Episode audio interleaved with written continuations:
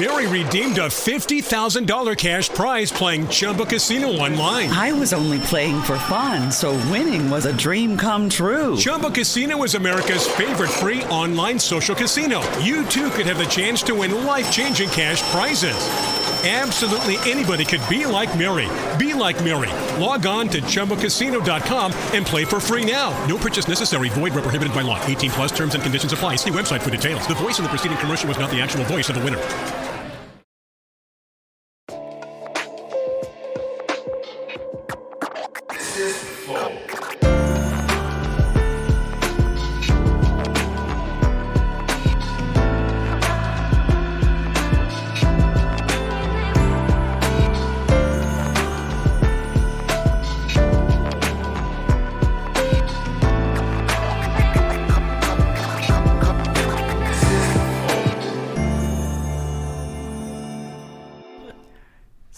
Começando mais um Flow Podcast. Eu sou o Monark, do meu lado, o Igor. O Igor. Eu ia falar 3K, mas não é mais. Salve, salve família. Pode Você- falar, não tem Você perdeu não. os 3K agora. É? Perdeu. Agora eu sou o quê? Agora tem muitos outros, muitos mais Ks. Entendi. Salve, salve família. É, bom, hoje a gente vai conversar com o Dedé Santana, lenda da TV, lenda do, do, do universo brasileiro, né? Lenda do humor, lenda, da, do- da porra toda. Lenda, lenda, né? É. Lenda. Só não chama de Messi. Porque o, o Chico falou, quando te chamaram de Messi é porque você tá velho. Chico Anísio falava isso. Tá. Então, lenda. Falou da Monark, eu me lembrei, nós trabalhamos para Monark muito tempo, né? É mesmo? Pedalando, pedalando, pedalando sem parar. fizeram as Pedalando, propagandas, né? pedalando. A poupança nunca dói. A gente fazia lá. É, fizemos muito show nunca Monark e tal, né? A Monark era, bem- era bem forte na época, Era né? Fortíssima, né? é. Foi as duas campanhas bem grandes que nós temos, foi da Monarch e da Pepsi Cola. Pepsi Cola saiu tudo nosso, até hoje eu recebo é, prato com cara dos trapalhões, talher, saiu uma moeda com e, e- e várias caricaturas nossas assim de cangaceiro, Vitor, orquestra, Nossa, legal. orquestra. Foi um- uma campanha bem bonita, meu, uma campanha linda. Foi o- até o, o Carlos Manga, que eu considero um dos grandes diretores do Brasil, que dirigiu a gente na época. Porra, legal pra caralho. Foi muito legal, foi legal mesmo. Maneiro. Bom, mas obrigado demais por ter aceito e vir conversar com a gente. Rapaz, tudo pra mim é uma coisa nova, né? Vocês atacam aí que eu me defendo aqui como puder. Não, Seja o que Deus quiser. Essa garotada é um perigo. Bom, é, a gente é patrocinado hoje pela LTW Consult, que é uma empresa de consultoria financeira muito boa. O que, que ela faz? Ela cuida do teu dinheiro. Você tem uma grana aí guardada na poupança, tire agora da poupança, porque a poupança é um buraco negro que suga a tua grana e leva pro limbo, tá bom? Então, e se você não sabe onde colocar, pô, vou tirar da poupança, mas não sei aonde colocar. Agora você já sabe, cara. Entra com a- em contato com a LTW Consult. No site deles é ltwconsult.com.br ou no Instagram, arroba LTW O Consult. que, acontece? Rende aí? Rende dinheiro? Então, eles, Eles- ensinam você aonde colocar o dinheiro pra render. Ah, entendi. Aí eles falam assim, ó, cara, pelo seu perfil, põe aqui, aqui, aqui que vai dar boa, confia em nós. Ah, sei. Basicamente porque é isso. A, a poupança é muito pouco, né? É, a poupança não Sei. rende, A só... poupança, ela acaba perdendo pra inflação, né? É, tipo, o seu, Ah, o seu é. dinheiro vai desvalorizando na, na poupança. É pior que guardar no, No- no- no colchão. No... Não, eu acho que eu prefiro guardar na poupança do Não, que no colchão. É melhor, é melhor. Mas eu prefiro guardar onde a LTW me disser pra guardar, É, porque é. lá é vai pra render. É. pra caramba, tá bom? Então, entre em contato com o pessoal lá, tá bom? Outra coisa, quiser mandar ser patrocinador do Flow, como que faz? Basta virar membro do Flow, no flowpodcast.com.br barra membro. Sendo- Qualquer pessoa pode ser. Qualquer pessoa, você que está assistindo aí pode patrocinar a gente e em troca você ganha acesso aos nossos concursos de sorte e todo dia a gente tem um concurso novo diferente. Hoje a gente, é, ontem na verdade a gente colocou a cadeira gamer Force One da Razer. Temos vários produtos Razer aí que a gente está distribuindo para vocês. Tem o kit Razer Kraken, que é um headset muito foda também. E um gift card de 100 reais da nuvem, tá? Então vários prêmios aí para vocês se vocês quiserem... ah, né? Esses prêmios é só e cadeira é legal também, Porra, né? legal pra cacete, É, cara. bem Não boa essa pra- cadeira. Não é pra trabalhar, não dá, né? Porque se eu sentar ali, eu durmo. É, verdade. Não dá pra trabalhar com troço. boa, boa. Então, é, Pensa bem. Olha o conforto dessa cadeira. tem até coisinha, almofadinha na cabeça. Tudo Ah, tá doido, É. cara. Sai vai- fora. Sou palhaço, mas não sou bobo. É, vai lá então e vire membro do Flow. Quiser mandar mensagem pra gente, é 400 Sparks. A gente tem um limite de 10 mensagens a mandar áudio e vídeo de até 20 segundos. E uma propaganda no final do programa, a única propaganda que a gente vai ler no final do programa, custa 50 mil Sparks. E aí é áudio e vídeo de até um minuto, tá bom? Que a gente quer dar uma moral grande para essa última propaganda que for rolar. É. Então não perca essa oportunidade. E tá aí, olha lá. Este é o emblema de hoje. Quiser resgatar, Pô, só. mas esse, cara tá, tá muito bonito né? Muito obrigado, aí deram uma barimbada boa. O Eterno Trapalhão ali, ó. Neguinho aqui de narichado. Você sabe que eu, eu sou. Eu, eu tenho várias descendências, né? Minha mãe era afrodescendente. A minha avó era nega, eu posso falar, nega sarará. Aquela nega de cabelo loiro, sarará. O meu avô era índio. Você vê, né? E o meu pai, descendente de cigano. Caraca. uma tem um grande. De cada coisa, né?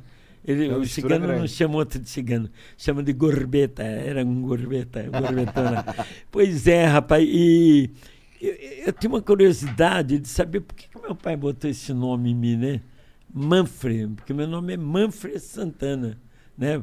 Porque eu, eu, eu tenho cara de baiano, nome de alemão e nasci em Niterói, né? Você vê? Então, Se você é um episódio do Chaves, né? É, é o- Aí, rapaz, man- Manfred, né? É que eu, eu tenho nome de alemão. E aí eu descobri. É por parte de um amigo íntimo do meu pai. É Entendi. que eu tenho esse nome de alemão. É porque quando a minha mãe estava para me ter, antes nunca tivesse metido, né? Porque eu estive no mundo aqui para sofrer.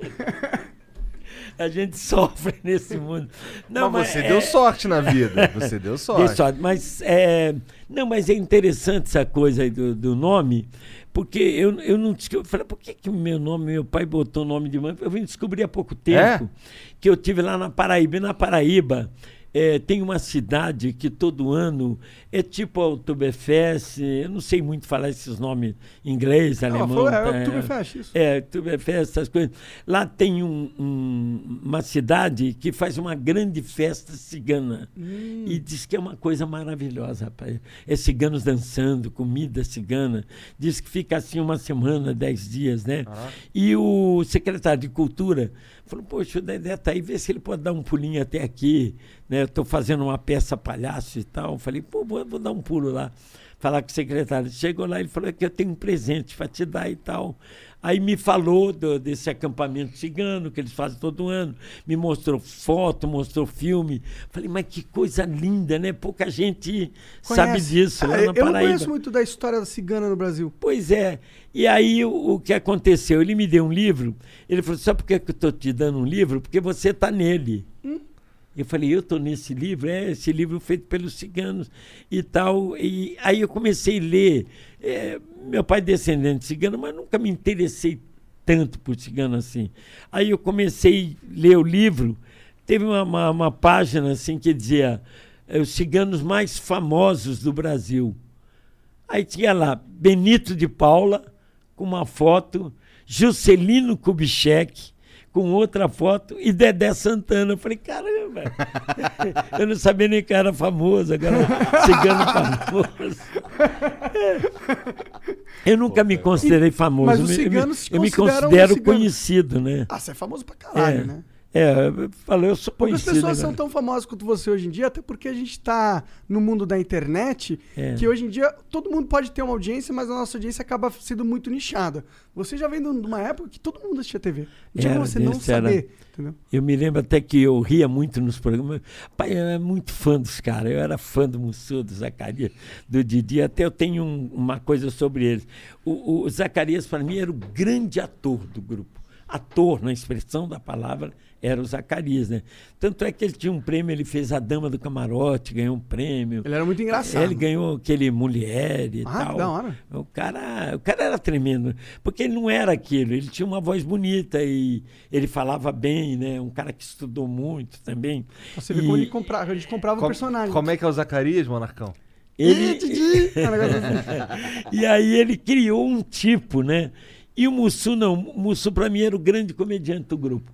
Porque tudo aquilo dele era muito espontâneo, né? Ele fazia aquilo com a maior facilidade. Ele inventava, ele entrava aqui no estúdio, em dois minutos ele botava um apelido em cada um e pegava. Legal. O pior é que o apelido pegava e tal. O Zé, é, Musso era muito assim, é, como é que eu vou dizer, improvisador e Muito tal, autêntico. né?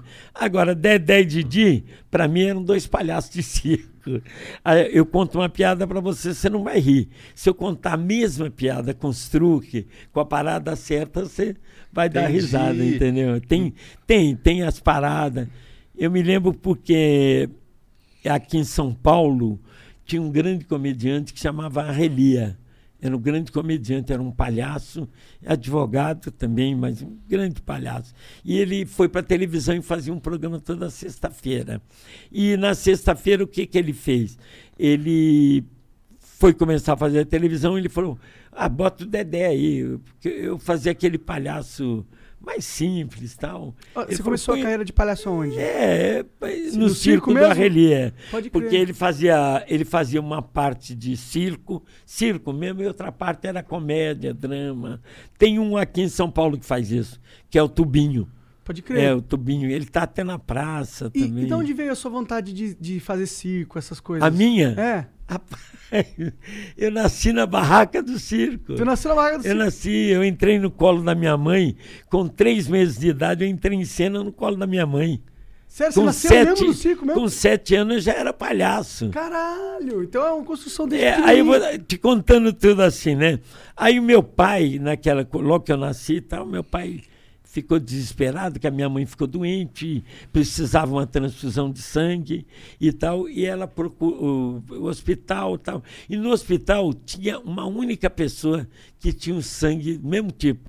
É um sangue que o, o Didi tem esse sangue, é, um- é específico. É o negativo. É um Não, positivo, não não é. uma coisa ah, ah, sei A lá, eu não manjo positivo. porra nenhuma. Eu também. Aí, Bom, esse alemão. todos é o B. É o B? É. É B, né? Esse é B. o mais difícil de todos. Era um sangue difícil. Aí eu- esse alemão tinha o sangue da minha mãe. E ele cedeu o sangue para minha mãe. E a minha mãe melhorou e tal. E, e o cigano, eu, nesse livro, voltando à história do livro, nesse livro lá, que conta isso. Que o cigano, ele por gratidão, você fez o uma- um- um- alguma coisa boa para ele. O primeiro filho que nasce, ele põe lá a monarca, ele põe lá, sabe? Caralho. É assim que ele, que ele faz. Então, meu nome era Manfred, que é um nome alemão, por causa disso. Meu pai Entendi. botou Manfred. E daquela época, você imagina isso há 80 anos, até 85. É, eu tenho 85 anos hoje, né? Você imagina é, registrar uma criança com nome alemão na época da guerra. Verdade. Caralho, pode crer. Foi né? difícil, rapaz. Tanto é que eu Sofria sou, bullying no eu sou registrado um mês depois que eu nasci. Entendi. Eu nasci em 29 de abril, fui, fui registrado em maio. É, meu pai foi lá uma vez com meu tio e meu pai falou: vou fazer umas palhaçadas. Meu pai era palhaço também, disse: fazer umas palhaçadas, fazer esses caras rir aqui, vamos ver. Porque ele já tinha tentado uma vez, não conseguiu. Aí foi lá, fez palhaçada, o pessoal deu risada, fez brincadeira e tudo. Aí foi, esse cara falou, não, não, não dá, com esse nome, vocês vão ter que trocar o meu nome. Meu pai falou, não, não troca, vai ser esse nome. Aí me- meu, meu tio, que estava com meu pai, era um grande ator dramático. Aí foi lá outro dia, fez um drama, o pessoal chorou e tal. Não registraram. aí meu pai, saindo, falou assim: Você tem os ingressos aí? Meu tio falou: Tenho. Vem cá, vamos, vamos lá. Ô, pessoal, sabe esse circo que tá, era São Gonçalo, um lugar que chamava, na época chamava Vaca Brava. Lá. E- Esse circo que está aí é, é, é meu e. É meu tio ali, né? É meu do Vasconcelos, que era meu tio e tal. Então a gente queria presentear vocês para levar a família e tal. Deu ingresso e tal. Aí o cara falou: Ô, seu Oscar, vem aqui, vem aqui. Levaram ele lá dentro e me registraram. Caraca. Já tinha corrupção naquela É. época. Ah, Pô, tá pensando que é hoje? Outra. Ah, não sei se é corrupção, era mais uma. É, Na verdade, era uma filha da putice do sistema, de porque o, o cidadão tem direito de registrar o nome que ele é quiser. que- sim, mas naquela época, você vinha da guerra, aquela Não, coisa eu da entendo, Alemanha. eu entendo tudo isso, mas Foi- querendo foi- ou não, vocês, tipo, quando o sistema que deveria ser justo não é, há de se tornar outras formas. É, hoje não tem mais esse problema, você registra É. do jeito que você quiser, né? O problema hoje é o, é pessoal não entender o nome e escrever errado, né? Registrar errado. E aí, aí, beleza. Aí tu ficou de, de palhaço no circo ali um tempo. É, não, mas aí eu, eu- eu t- chegando lá no Museu Zacarias, eu ria muito dele, voltando lá naquele, eu tô indo e voltando, fazendo igual aqueles filmes, cinco anos antes, três É, anos depois. Minha vida já é um filme, né? Você é. o, Puta filme. o, o diretor artístico da, da televisão chegou e me chamou a atenção duas vezes, diretor de show. Falou, Dedé, você está rindo muito nos programas e tal, assim não dá e tal. Eu falei, "Vou fazer o quê? Eu acho graça dos caras, né? Mas você é trapalhão. Eu falei, "É, eu sou nada, eu, eu, eu sou é fã dos caras e tal, e ria. Aí um dia eu fui, é, e eu continuei rindo mesmo. Um dia o Boni, o Boni era um cara assim, sensacional, né? Ele chamava você para jantar na casa dele e ele ia para a cozinha. Pode crer. Era o grande Boni, é, o homem que moralizou a televisão no Brasil. Ah, é? Por que, É, que ele moralizou? Moralizou porque, para você ter uma ideia, eu com. Eu vou falar o nome da emissora. Fala. Eu na, na Record, trabalhando com o Renato, tinha um ano e meio a gente trabalhando. Aí o Renato falou assim: vamos comprar um bolo ali. Vamos na confeitaria do lado, compramos um bolo. Ele falou: tem uma velhinha aí, tem tal. Aí vamos lá na diretoria. O Renato Aragão. E eu não estava entendendo porra nenhuma. Vamos lá, vamos. Eu fui com ele. Aí pediu lá para entrar, para um diretor para te atender numa televisão, era uma complicada. Hoje eu não sei como é que é, né? Eu tenho muita facilidade, porque ah, É. Dedé, demanda Dedé, né? entrar e tal. Mas era difícil. Aí o, o Renato quase que meteu o pé na porta. Falou, Vamos entrar, vamos entrar. Entramos, estava a diretoria assim, ele pôs o bolo, acendeu, falou, Dedé, assopra comigo e vamos cantar. Eu fui na dele. Aí vamos lá. Parabéns para você. Aí o diretor, Elian Saldo, era o diretor, falou assim: por que, que vocês. Quem está fazendo aniversário? O Renato falou: nosso pagamento. Faz um ano que a gente não recebe. Era coisa bem Renato Aragão mesmo, né? Bem coisa dele mesmo. Pô, é, boa sacada. E funcionou? cara, Eles pagaram? é, nós temos du- duas passagens dessa. Aí os caras mandaram pagar a gente, dar um acerto. Pagaram, uma- não pagaram o ano todo, mas deram um acerto. Melhorou, que a gente fazia muito show. E, o show segurava, né? Porque é, e tem, tem uma outra história assim, parecida também, porque a gente, é, por exemplo, na, na TV Tupi aqui, era ali no Sumaré, né? TV Tupi no Sumaré. E às vezes a gente que comprava a roupa da gente para usar. Nós somos um dos primeiros que fizemos esse tipo de jornal que o Ratinho está fazendo. Um Pode crer, pode crer. é. Mas nós, eu e Didi fomos o primeiro que fazia o jornal e tal. E precisava dois paletó. E nós tivemos que ir lá na fábrica. Eu não me lembro, tentando me lembrar o nome da fábrica aqui. Nós fomos lá na fábrica e lá nós fomos pedir para a gerência e eles deram os paletós para gente. Mas fui eu e ele na fábrica. Eu me lembro que precisava de um ovo grande e eles não conseguiam fazer o ovo. Porque eu terminava a cena quebrando um ovo na cabeça do Didi. Mas Mas, era era um ovo- ovo cheio de, de talco, farinha. Entendi. É, aí ninguém fazia. Eu falei, deixa comigo. Fui lá na. na- na- tinha uma quitanda, comprei uma melancia, abri, raspei ela toda por dentro, botei papel. Pega papel higiênico, enxuga, enxuguei bem, botei ali umas três latas de talco, aí peguei uma fita, colei onde eu tinha cortado, pintei de branco, falei, até a hora isso aí vai secar.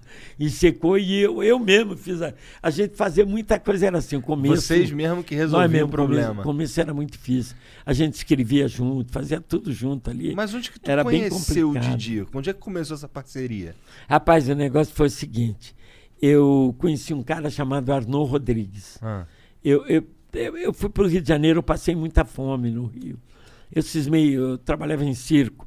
Depois vou voltar à história do Arrelia, né? Eu traba- trabalhava aí no circo com, com Arrelia e eu trabalhava na Confecções Ferrina em São Paulo.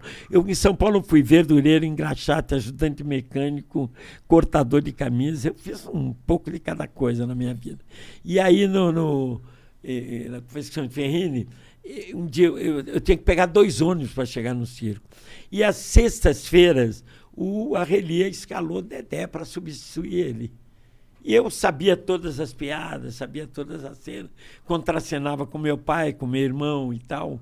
E aí saí atrasado um dia, rapaz, saí atrasado da fábrica e tal, corri dois ônibus de pendurado no ônibus e tal. Cheguei lá, estava começando o espetáculo. Aí me vesti correndo e tal, e, e um dia antes, eu tinha falado com meu irmão, amanhã tem que substituir a Relia, né? Engraçado, eu não entendo isso, cara. Eu faço as me... aquele que eu estava falando, o- a piada ela tem um tempo. Você não pode jogar ela de qualquer jeito, você tem que esperar o tempo dela. E aí eu falava pro meu irmão, pô, eu, eu faço as mesmas coisas que a Relia, a piada é igual, tudo igual. E o povo não ri comigo igual que ri com a Relia. Ri um aqui, outro ali, com a Relia todo mundo ri. Aí meu irmão falou, é, a piada tem um tempo, você, depois você vai pegar esse jeito, tem uma espera. Às vezes, Dedé, meu irmão falava, você dá a piada, não é piada, é o olhar que você faz. É meu, irmão me ensinava muito, apesar de ser oito anos mais novo, mas ele me ensinava muito de, de, de teatro, porque em circo eu fazia número de circo, eu fiz oito números de Que, circo. circo- que número você fazia? circo? fazia barra, trapézio, Globo da Ah, Morte, então você era atleta acrobacia, eu fiz tudo. Entendi. Igual a Bananinha que trabalha comigo, ele também faz tudo, né? E depois é que eu entrei no, nas comédias e tal, eu não tinha essa, esse jogo de cintura da comédia. Aí cheguei atrasado lá, me arrumei, pá, pá, pá, entrei em cena e o público ria. Rapaz! Aí quando terminou, eram umas comedinhas que ele fazia de 30 minutos, assim. Aí quando eu saí, eu falei, Dino, tu viu, cara, como o público riu hoje? Ele falou, você não esqueceu nada, não? Eu falei, o quê? Ele falou, você não pintou a cara. falei, você tá brincando? Eu não pintei. E na correria, eu não pintei. Como eu fazia muita careta, o público não via por causa da maquiagem. É, entendi. Aí eu passei, eu fazia só um narizinho vermelho, uma boca aqui embaixo e entrava com o meu cabelo, com a minha roupa. E aí que o povo começou a rir. Aí a Gazeta Esportiva de São Paulo, ela me deu prêmio, eh, reuniu vários circos e fez um grande espetáculo em homenagem ao Dedé, me deu prêmio de primeiro palhaço de cara limpa do Brasil. Ah, Porra, caralho, que que da foda. hora. Mas tu já era o Dedé há muito tempo ou tu já começou? Não, ali eu era picolé. É? era picolé. Era, ou era o picolé. teu nome na época? Era picolé na Que época. da hora. É. Então tinha... Aí eu falei com meu pai, poxa, meu sonho é cine... eu queria ser diretor de cinema. Pode crer. Eu não queria ser ator, eu queria ser diretor Você de gostava cinema. do backstage? Ou piloto de avião, né? Mas Piloto não- de avião. Não dava, cara, era muito dinheiro. Pode crer. Minha família é muito pobre, cirquinho. Era um cirquinho meio furadinho e tal, né? Não tinha situação para isso. Aí eu falei com a minha, minha mãe e com meu pai, eu quero tentar cinema no Rio. Tem um colega meu lá que trabalhou em circo comigo, que era o Anquito, que estourou no cinema. Os grandes comediantes da época eram Oscarito, Grande Otelo, Anquito e o meu tio Colé também era um dos grandes comediantes da época. E eu fui para lá, né, para tentar cinema. Peguei um dinheiro, achei que estava com dinheiro e o dinheiro acabou, cara. Aí, Que merda. aí comecei a dormir na praia, tomar cafezinho e tal. Aí fiz amizade com um cara que fazia limpeza num teatro, era o Teatro Fole. E ali eu, era um baiano, rapaz. Sou muito grato aos baianos. Gosto muito de baiano. E ele começou, não, Dedé, você me ajuda aqui, eu contei minha história. Mas você é de circo mesmo? Sou, quer ver? Eu saltava no meio da rua para ele ver. Na frente do teatro, aí, pá, pá, dava salto mortal. porque Pô, cara, como é que tu faz isso? Falei, tô dizendo a você que sou de circo e tal.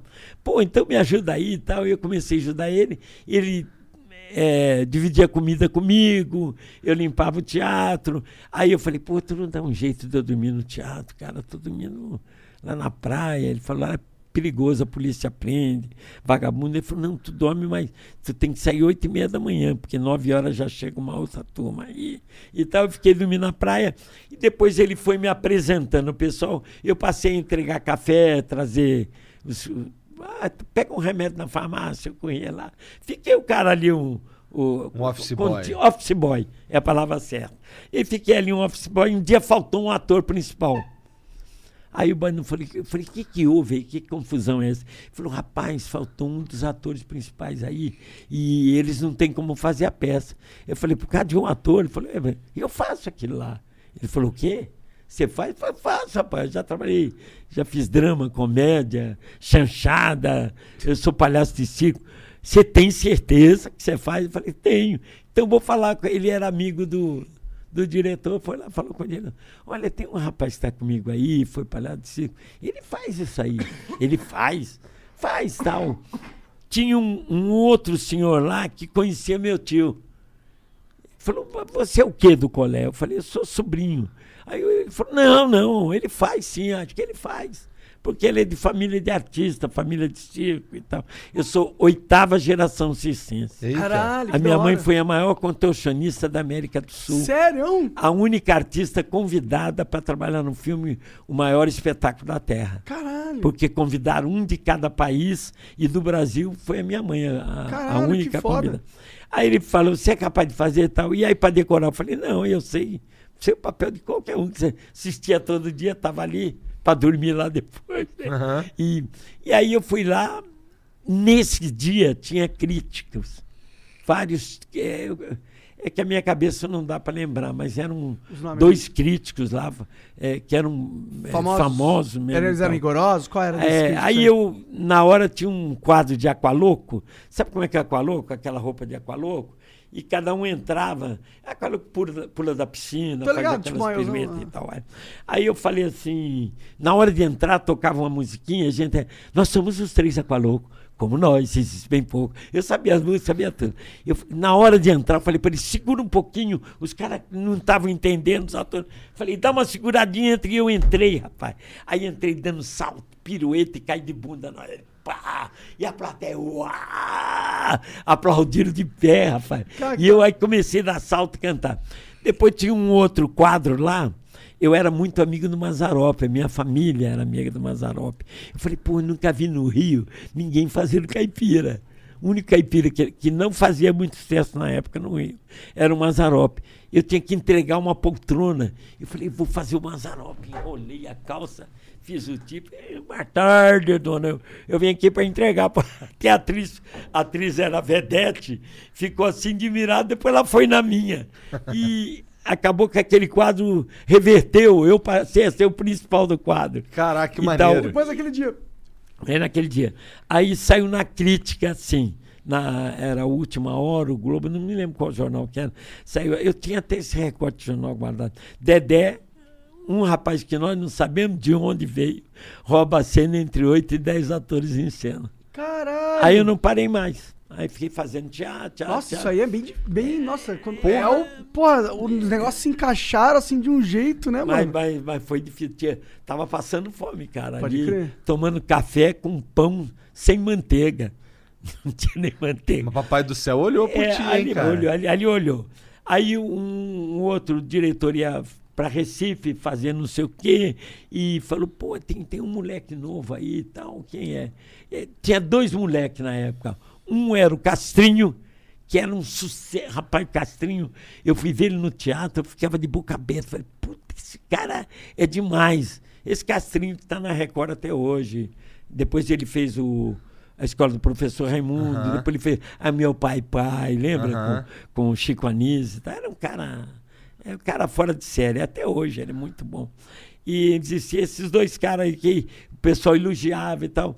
Aí esses caras me levaram, eu fiz uma peça. Quando eu voltei de Recife, é, o Walter Pinto, que era o grande empresário de peças, ele trazia Lidor de Paris, ele trazia aquelas argentinas. Foi ele que trouxe Ivaná a primeira vez. Ivaná, você procura depois na internet, você vai saber quem é. Foi o grande travesti do Brasil, primeiro. Era uma coisa assim maravilhosa, né? Aí ele, esses caras me contrataram lá para fazer o Teatro Recreio. E todo dia tinha um cara que assistia a peça. E eu ficava olhando aí, eu perguntei, por que? Será que ele tem alguma namorada? Porque, pô, na minha peça tinha acho que 60 mulheres. Era mulher que entrava de biquíni, mas que entrava sem nada e tal. Teatro e revista, né? Aí o cara falou, não, esse é um dos diretores lá da Tupi. Eu falei, pô, mas ele está todo dia aqui. e. Um dia eu vou saindo e ele está lá fora me esperando. Ô, Dedé, eu queria falar com você. Eu falei, seu Arnô, né? Pô, sabe meu nome? Sei, todo mundo aí sabe que você é o Arnô da Tupi. Tá, pois é, eu queria te fazer um convite aí. Eu falei, para quê? Eu vou te explicar. Nós temos um rapaz aí que veio do Ceará. O nome dele é Antônio Renato Aragão. Ele veio do Ceará e ele está até com a família e tal, mas ele não funcionou bem. Ele veio lá do Ceará. Eu, acho que o, o padrinho dele era um dos. é, não é dono, como é que chama esses caras? É tudo sócio. É, Ah, um dos donos, né? Não sei, tudo só. cotista, não. Ah, não sim, sei, sei sim. lá. um- é uma coisa assim. É. Acionista. Acionista, é isso. Acionista. Isso. Pô, tu não erra uma, hein, cara? ele era um dos acionistas e pediu para trazer ele para cá. Aí o Arnaud falou, fui conversar com ele, o Arnaud já escrevia para o Chico Anísio. Naquela, o Arnaud era uma capacidade única assim. Ele falou, eu fui falar com ele, Dedé, e, e ele falou o seguinte, ele está muito acostumado a trabalhar com um cara do lado dele. E ele não está se adaptando muito No solo. sozinho. Eu falei, posso ver esse cara trabalhar? Ele falou, pode. Quando ele trabalha tal dia, eu vou lá. Mas não fala nada. Eu, In the heat of the moment, you keep it calm and cool with a $3 medium ice cold cold brew. And not just any cold brew, but one that's slow steeped and mixed with brown sugar and molasses flavor. With a cold foam infused with brown sugar coolness and a cinnamon sugar sprinkle on top. That's keeping it calm, cool, and cold brewed. With Duncan's new brown sugar cream cold brew, now $3 along with all medium cold brews. America runs on Duncan. Participation may vary, limited time offer, terms apply. fui lá, fiquei, era tudo com auditório, era ao vivo essas porra. E eu fui lá e vi, vi, vi. Falei, Arnaud, esse cara não é ruim não, cara. Ele tá fazendo é coisa errada. Como coisa errada? Botaram o cara para dançar, cantar. Não é a praia dele, não.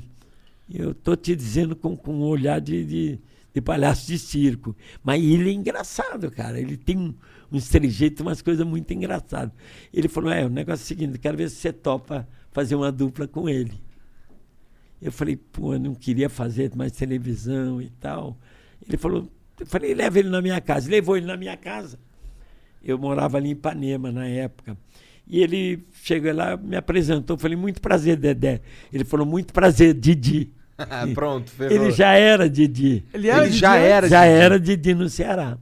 Caralho. É, desde pequeno no Ceará ele já era o Didi. Aí eh, a gente deu risada com essa situação. E ele te trouxe os textos aqui. Eu falei, deixa eu dar uma olhada. Aí peguei o texto. Falei, pô, cara, quem escreve isso aqui? Ele falou, eu. Eu falei, você que escreve isso? Cara, se um dia você conseguir fazer o que você escreve, eu falei, você vai ser o maior comediante do Brasil. E ele falou, ah, tu tá de sacanagem. Não, tô falando sério. Ele era bem nordestino, bem com uns taquezão mesmo. E aí, Anô, vamos embora, vamos, fazer junto. Eu falei, mas eu queria escrever junto com você e tal. Aí eu ia lá com ele e falava, rapaz, esse texto aqui é muito bom, mas é muito parado. Que eles ainda estavam usando humor de rádio. Os artistas chegavam e ficavam em cena parado no humor de rádio. Falei, aqui, ó, a gente pode dar um tapa na cara, o cara cai. Mas como eu fazer isso? Deixa comigo, isso é comigo. Aí explicava, falei, é assim que dá o tapa, você rola assim. Não, não quer assim que você se machuca. Peraí, você tem que calçar com a mão. E fui dando essas dicas. Rapaz, fizemos o primeiro quadro, foi um estouro. O primeiro quadro que Foi na nós TV? fizemos. Era um nome, um programa? a TV era um Tupi. aonde? Chamava Aiourco o programa. Ah. Aí fizemos o primeiro, foi uma porrada. E os grandes naquela época, que era a dupla assim, é, que era o auge da época, era o Santa Cruz e o Zé das Mulheres, que é o Lúcio Mauro. O Lúcio Mauro. Que- é o Zé Bonitinho, não? é, não, Lúcio Mauro. Desculpa. O Lúcio Mauro é que fazia Ofélia, faz, fazia o professor Raimundo lá. Ah, caralho. É, Entendi. aquele que fazia mexia com. Eu ria muito, porque tudo aquilo era sacanagem que ele fazia com o Chico, aquele, aquele menininho das perninhas, do cabeção. ele tinha um. Rapaz, toda vez que ele entrava para fazer o quadro dele, porque era ao vivo, eu corria e ficava assistindo. O cara, ele tinha o tempo, né? O Lúcio Mauro, ele, eh, além do grande ator que ele era, ele tinha o tempo certo da piada. Ele sabia a hora de parar, a hora de olhar. Então eu, eu sempre me espelhei nele para fazer com o Renato. Eu me espelhava nele. Falei, pô, que, que o Lúcio daria essa parada e tal. Eu me espelhava no- muito nele. E fui bem me, me espelhando. Então era isso aí. Era o Zé das Mulheres e o Janjoca. Mas era espetacular, eu me baseava. Aí só que depois surgiu Dedé e Didi. E nós fomos ultrapassando eles. Porque a gente levava porrada, caía no chão, pulava pe- pela janela.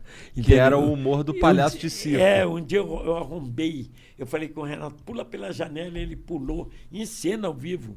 Eu falei assim, pula pela janela, ele pula pela janela, ele pá! Ele era maluco, ele fazia mesmo.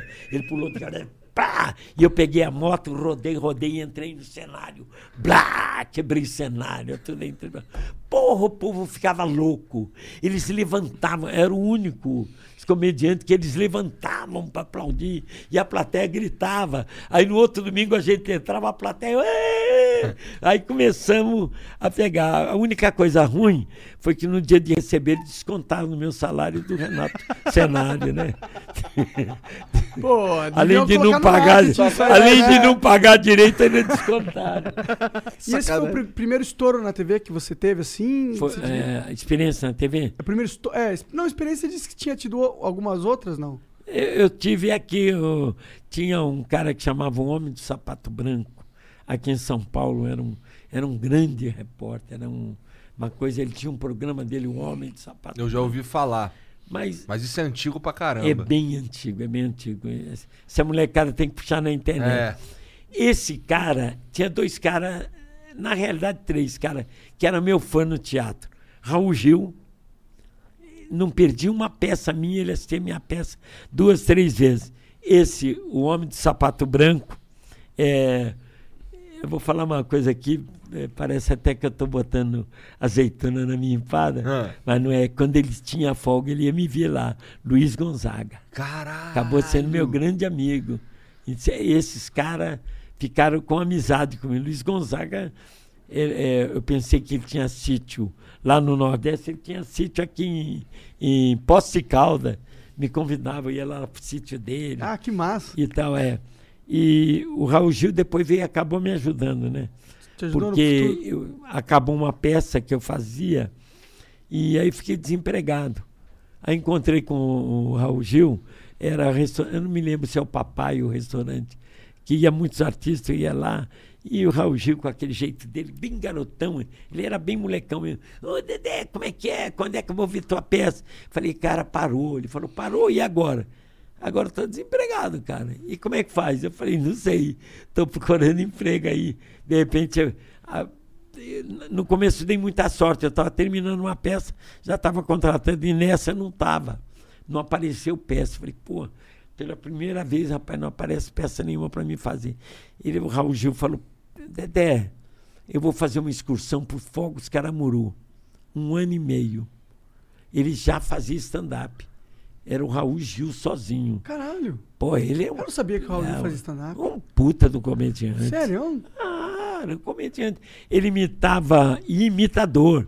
Ele imitava Calbi, imitava. o pessoal da. Ele fala, Dedé, hoje ninguém sabe quem é mais, mas ele imitava Calbi, ele imitava Vicente Celestino, ele imitava todos os cantores da época e tal. E ele fazia, ele começava com piadas e tal, depois imitava esses cantores. Ele fazia uma hora e meia. era Nossa, um- que foda. Caralho, É, isso aí tá aí uma Stand-upão mesmo. informação que eu não sabia. Ele Não sabia? Ele era muito. Mazarope, quando ele imitava o Zarope, aquela merda vinha abaixo. rapaz. Aí ele imitando, era mais engraçado até do que o Do que o próprio. Mazzaropi. Aí ele falou, Dedé, eu vou uma excursão um ano e meio aí. O que, que eu posso fazer? Eu vou.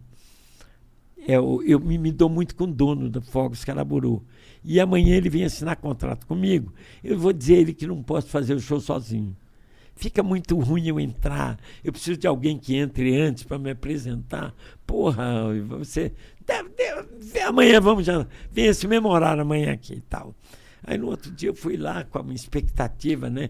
Puta merda, hotel para pagar e tudo. Aí cheguei lá e ele falou: fechado. Tu tem um contrato de um ano e meio. Já Nossa, fechei. salvou. Aí eu viajei com o Raul Gil um ano e meio. Sabe o que eu fazia? Boa noite, pessoal, e com vocês, Raul Gil. ele entrava, ele entrava e fazia uma hora e meia. Aí um dia o Raul Gil falou: Você não sente falta de fazer alguma coisa? Falei, não, é sempre é bom você fazer alguma coisa. A Raul falou, não, Dedé, pô, você entra primeiro, faz um, fica à vontade, Dedé. Não, é, Raul, vem você de comediante depois. Ele falou, não, mas é, caga pra isso, Dedé. Entra lá, faz piada, faz o que você quiser, depois você me chama.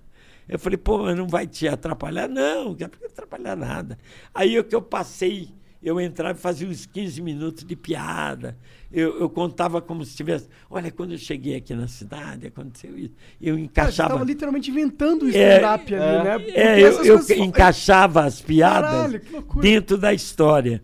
Depois eu apresentava ele.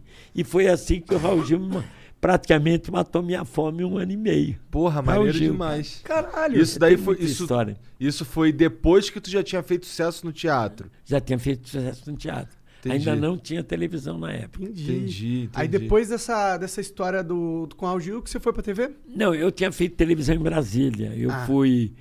é, eu tinha um circo que eu procurei fazer é, um circo diferente. Eu fui ver uma vez, eu assisti um tal de Tiani. Aí fiquei apaixonado por aquele espetáculo. E o que, que tinha de diferente? Circo, era, não era um, era um circo, era um show de Las Vegas. Bailarina entrando, cores, fumaça saindo.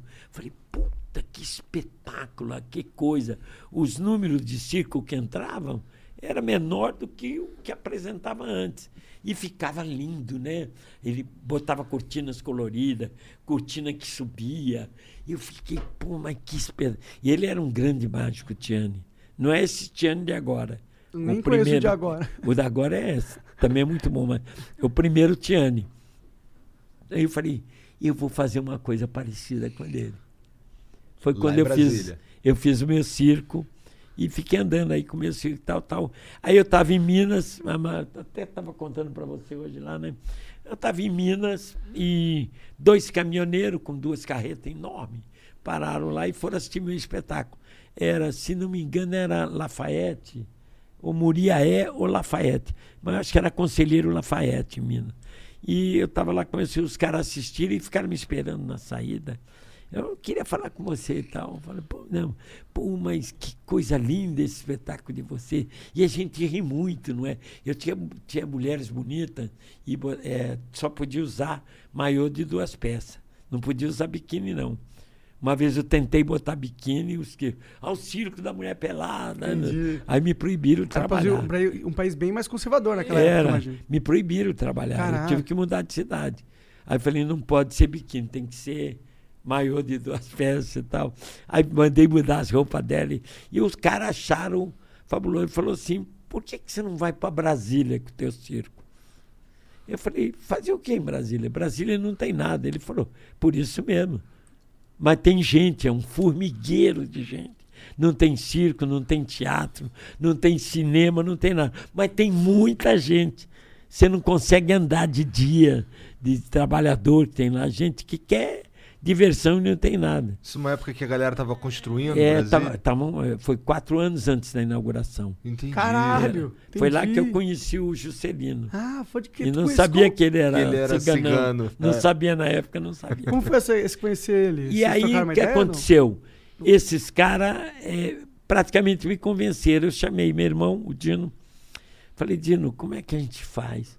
O meu irmão falou, nem pensar, nós não temos dinheiro para chegar daqui a, a 80 quilômetros daqui. Acabou gasolina, acabou dinheiro, acabou tudo. Aí eu falei, olha, gente, muito obrigado. Eu vou confessar uma coisa para vocês. A ideia é sensacional. Se eu pudesse, eu tocava, parava hoje aqui o espetáculo, tocava para Brasília, porque é sensacional. Mas nós não temos dinheiro para isso. Ele falou: não, faz uma coisa, o que, que é? Para mudar?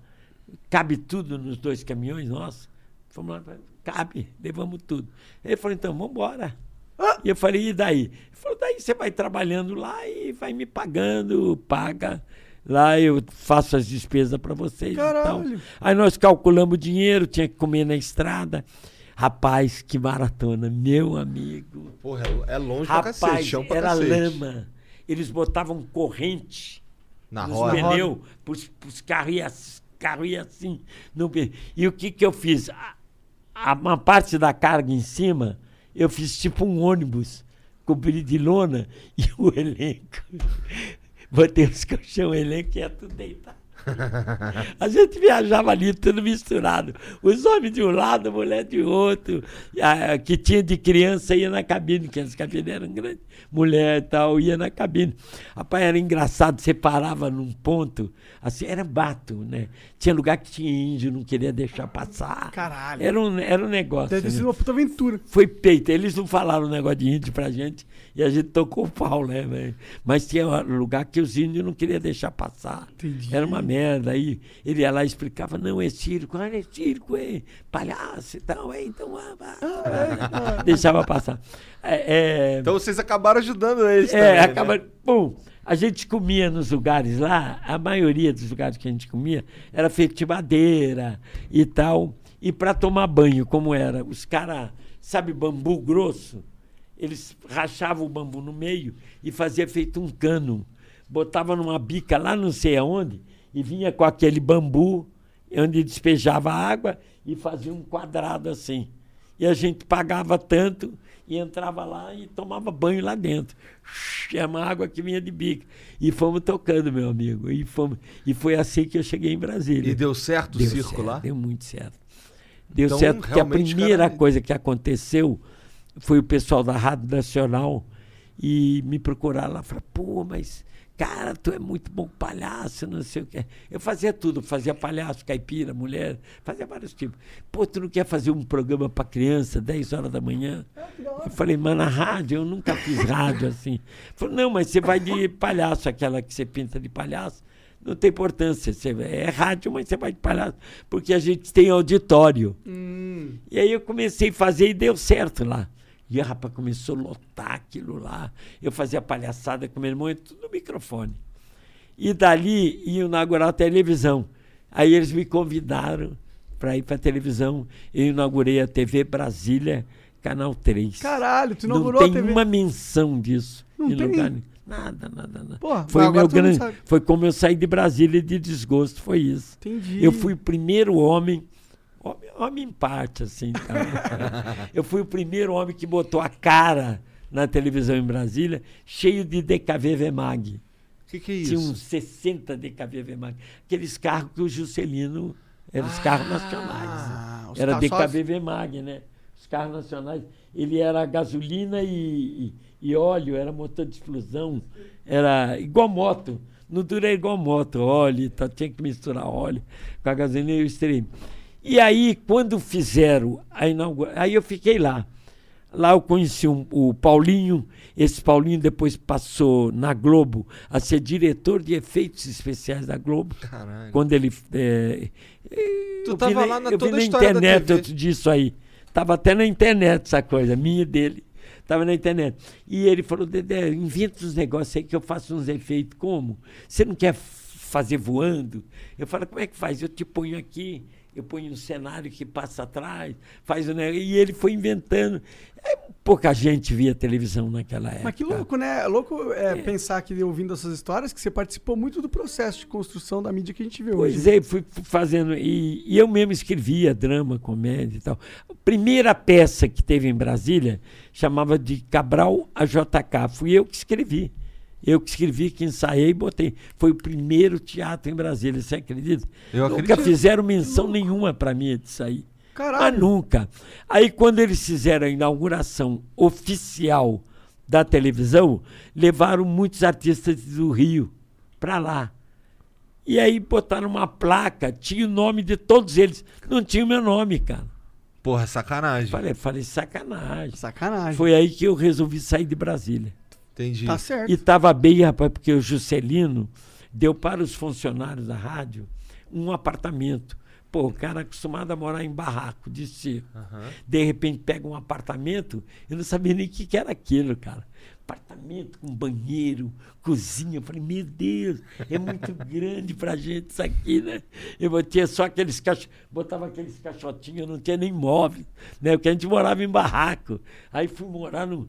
Puta, Asa Norte, cara. Apartamento eu nem acreditava, cara. Maneiro. Tava no Ali. luxo, tava chique. E foi assim, cara. Chique. Mas aí, mas aí desgostou de Brasília e voltou pra onde? Voltou eu pra... voltei para São Paulo. Foi, Voltou foi aí São foi a Paulo. época que eu fui, comecei a fazer Entendi. esse ato e tal, tal. Eu me aborreci muito. E, rapaz, é engraçado. É, tem artista que é assim. é, você, você me convida para um trabalho. Eu quero saber o que eu vou fazer, eu não quero saber o que eu vou ganhar. Isso é uma coisa minha. Eu podia estar arquimilionário, como tal Didi. Didi é arquimilionário. O que, que é um arquimilionário? Arquimilionário tem muito dinheiro, rapaz. É muito dinheiro. Você tem que ter no mínimo mais de 30 milhões no banco. Entendeu? É. É para ser milionário, né? É. E eu não, eu, eu- primeiro você me convida, ah, vem aqui no Flow tal, eu venho, eu primeiro pergunto, mas o que, que eu faço lá? Pô, isso é legal, eu vou. Eu não quero saber se eu vou ganhar ou não vou ganhar. Primeiro eu vejo o que eu vou fazer, se eu gosto, depois o que eu vou ganhar. Sim. Eu sempre fui assim. Até porque aqui a gente não paga nada, então você se fudeu se precisar ganhar alguma coisa. Parece que não paga nada, mas pela audiência que vocês têm, vocês estão me ajudando aqui também. Ah, mas né? isso é- Pô, É que você é uma o mão lavando A a gente só outra. tem essa audiência porque a gente consegue trazer pessoas como você aqui. Ah, que isso, rapaz. Meu filho é teu fã, minha filha. A Yasmin Santana, que é atriz Que é também. atriz, você Ele falou. não é ator, não. Ele é tatuador. veja Tatuador você. da hora, da hora. É tatuador. Pô, legal, tô querendo fazer um Ah, rabisco vai novo com aí, ele né? lá. Eu não faço esse negócio. Nunca não. fez uma tatu? Não, não. Eu também sou desse, nunca fiz. Os caras fizeram a tatuagem no pescoço. Depois que a Anitta fez, então, é que eu não quis fazer. Pô, eu, quando ela fez, eu fiquei tentado. Pô, eu falei, Meu não, foi uma feia. Tá Tô doido. A senhora deixa ele fazer o tatu?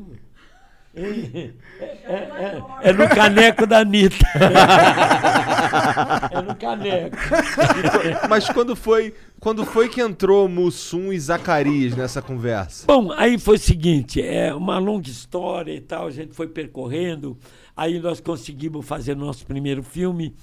É, Como era o nome desse primeiro o filme? primeiro filme eu, eu vi há pouco tempo, que foi meu filho que me mostrou, eu não lembrava. Era Pedra do Tesouro. É.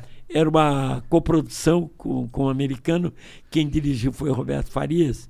Eu vi o filme, meu filho trouxe no celular, falou, "Pô, pai, olha isso aqui. Eu olhei, falei, pô, esses caras aí são muito engraçados, né? Esse cara fazendo pirueta, ele falou, é você e o Renato. Eu falei, quê? Tá brincando? Rapaz, tava magrinho, cabeludo, o Renato, cabeludão, dando salto por cima de, de É, o. Renato tinha um cabelão. É, né? também. Eu e ele, né? Era Pedra de Tesouro, um filme que foi feito para a Aliança para o Progresso.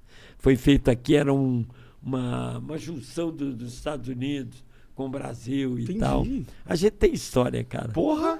Você vê aquele filme aí de Brasília, inauguração de Brasília, se você vê aquele filme, aquele povão lá, com a mão assim, era um deles que estava lá. Juscelino, Juscelino. Estava lá no meio deles, entendeu? Maneiro. Aí nós viemos para cá e o meu contrato era mais longo do que o Renato. E nós fizemos errado. Naquela época a gente não tinha muita noção. Ele assinou o contrato dele e assinei o meu. Só que o meu, ele ficou. O meu é. é- Por exemplo, do Renato acabava hoje, o meu levava quatro meses para acabar. E o Renato acabou e não quis ficar mais na TV. Ele saiu, que era a TV Excelso. Aí nós tínhamos amizade com o Carlos Alberto. O Carlos Alberto então botou o Renato na praça. Ali na praça, o- era a Praça o- da Alegria. O Casalbé mesmo, o Carlos, o Carlos Alberto, Alberto botou ele na praça, trabalhando com o pai dele. Porque quem ficava no banco era o pai dele, Manuel de. Pode crer. É, eles ficaram trabalhando e tal. Aí acabou meu contrato, eu fiquei sem ter para onde ir. Aí fui lá falar com o Carlos Alberto. O Carlos Alberto falou: Olha, rapaz, tá, tá lotado aí, Dedé, mas eu vou fazer o seguinte: eu estou fazendo quadro com o Renato. Eu vou dizer para o meu pai que eu tenho prova, porque ele estava estudando na época. E o meu pai não quer que eu deixe de estudar, eu continuo estudando. E eu vou dizer para o meu pai que eu tenho prova, não posso faltar, e pedir você para fazer no meu lugar. Olha lá. Aí eu fui lá, fiz o lugar dele, tá, o Renato estava puro da alegria, que o Renato adora estar do meu lado. Eu conheço ele no olhar, eu sei para onde, é que- onde é que a gente vai. Aí tá, fomos lá, tal. É, outra semana, o Carlos Alberto chegou lá e falou, pai, eu tô com prova hoje, tá? Puta, justamente caiu hoje a prova e tal. Ah, não, então põe o Dedé, tudo bem e tal. Aí fui eu de novo. Terceira semana, o Carlos Alberto chegou, pai, já sei. Você tem prova e tu quer botar o Dedé. Porra, tu quer botar o Dedé? Põe ele logo e acaba com esse assunto. Não, não vem com essa história de prova mais. O, ele era, o Nóbrega era muito inteligente. Né? Ele sacou logo que ele queria me botar. Aham. E o Carlos Alberto falou: Isso aqui é, Dedé? Eu também estou muito, muito acostumado com Golias. Eu com, com o Renato eu não me sinto igual. Eu estou muito acostumado a trabalhar com Golias. E você conhece o Renato na palma da mão e tal. Aí começamos a trabalhar e fomos chamados na direção. Mas na Praça Nossa era Na Dedé e Praça- Didi. Era Dedé e Didi. né, O programa era Praça Nossa com o Manuel de Nobre. Aham. Aí nós fomos chamados na direção. Rapaz, a gente tava que não passava Uma agulha. uma, uma melancia, porque uma bananinha ia e tal. né? Com um pouquinho de nervoso. lubrificante. Rapaz, nervoso. Falou, porra, a direção mandou chamar a gente. Lá fomos nós de novo. Aí chegamos lá, o Hélio, tal Elian Saldo. Você veio vem cá, o que vocês estão fazendo aí no programa dos outros? Nós falamos, é, defendendo o cachê. Não, não, não quero mais. E eu, Renato, gelamos, cara. Ele falou, o Renato com dois filhos já. Eu era solteiro, ele estava com dois filhos já. Ele falou, não, não, vocês têm que ter o programa de vocês. Vocês não podem trabalhar em programa dos outros. Faz o seguinte, vocês têm algum programa para fazer? O Renato falou, tenho. Eu tenho umas historinhas, é, é, tipo que eles falam agora, sitcom. Na época não era sitcom, né? O Renato falou, tem umas historinhas, começo, meio e fim.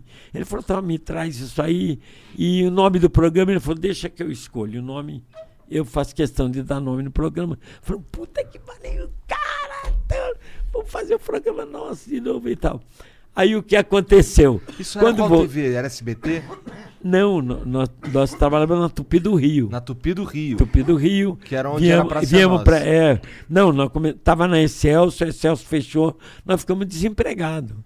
Aí que ele veio e fez essa aí e tal. E foi assim. Aí começamos ali fazer o programa e o programa começou a dar certo, rapaz. E era já começou os a dar certo. Não. Aí é que veio o não, é. negócio. Aí o cara falou, arrumei um título, rapaz. Você nem queira saber o título. O cara todo entusiasmado, Elian Saldo, todo entusiasmado. Na pergunta, qual é o título? Ele falou, Os Insociáveis. Falamos, Porra, que merda. que maravilha! que lindo. Sa- Saímos da sala dele e falamos: que merda de título! Mas ele era o diretor da emissora. Tu ia Tava falar o quê? programa tu ia também, fazer é. o quê? Nós falamos: puta, mano, e agora? Vai, Mas deu certo Agora vai também, ter né? que ficar com esse nome. Você puxa na internet, tem lá os insociáveis na Record.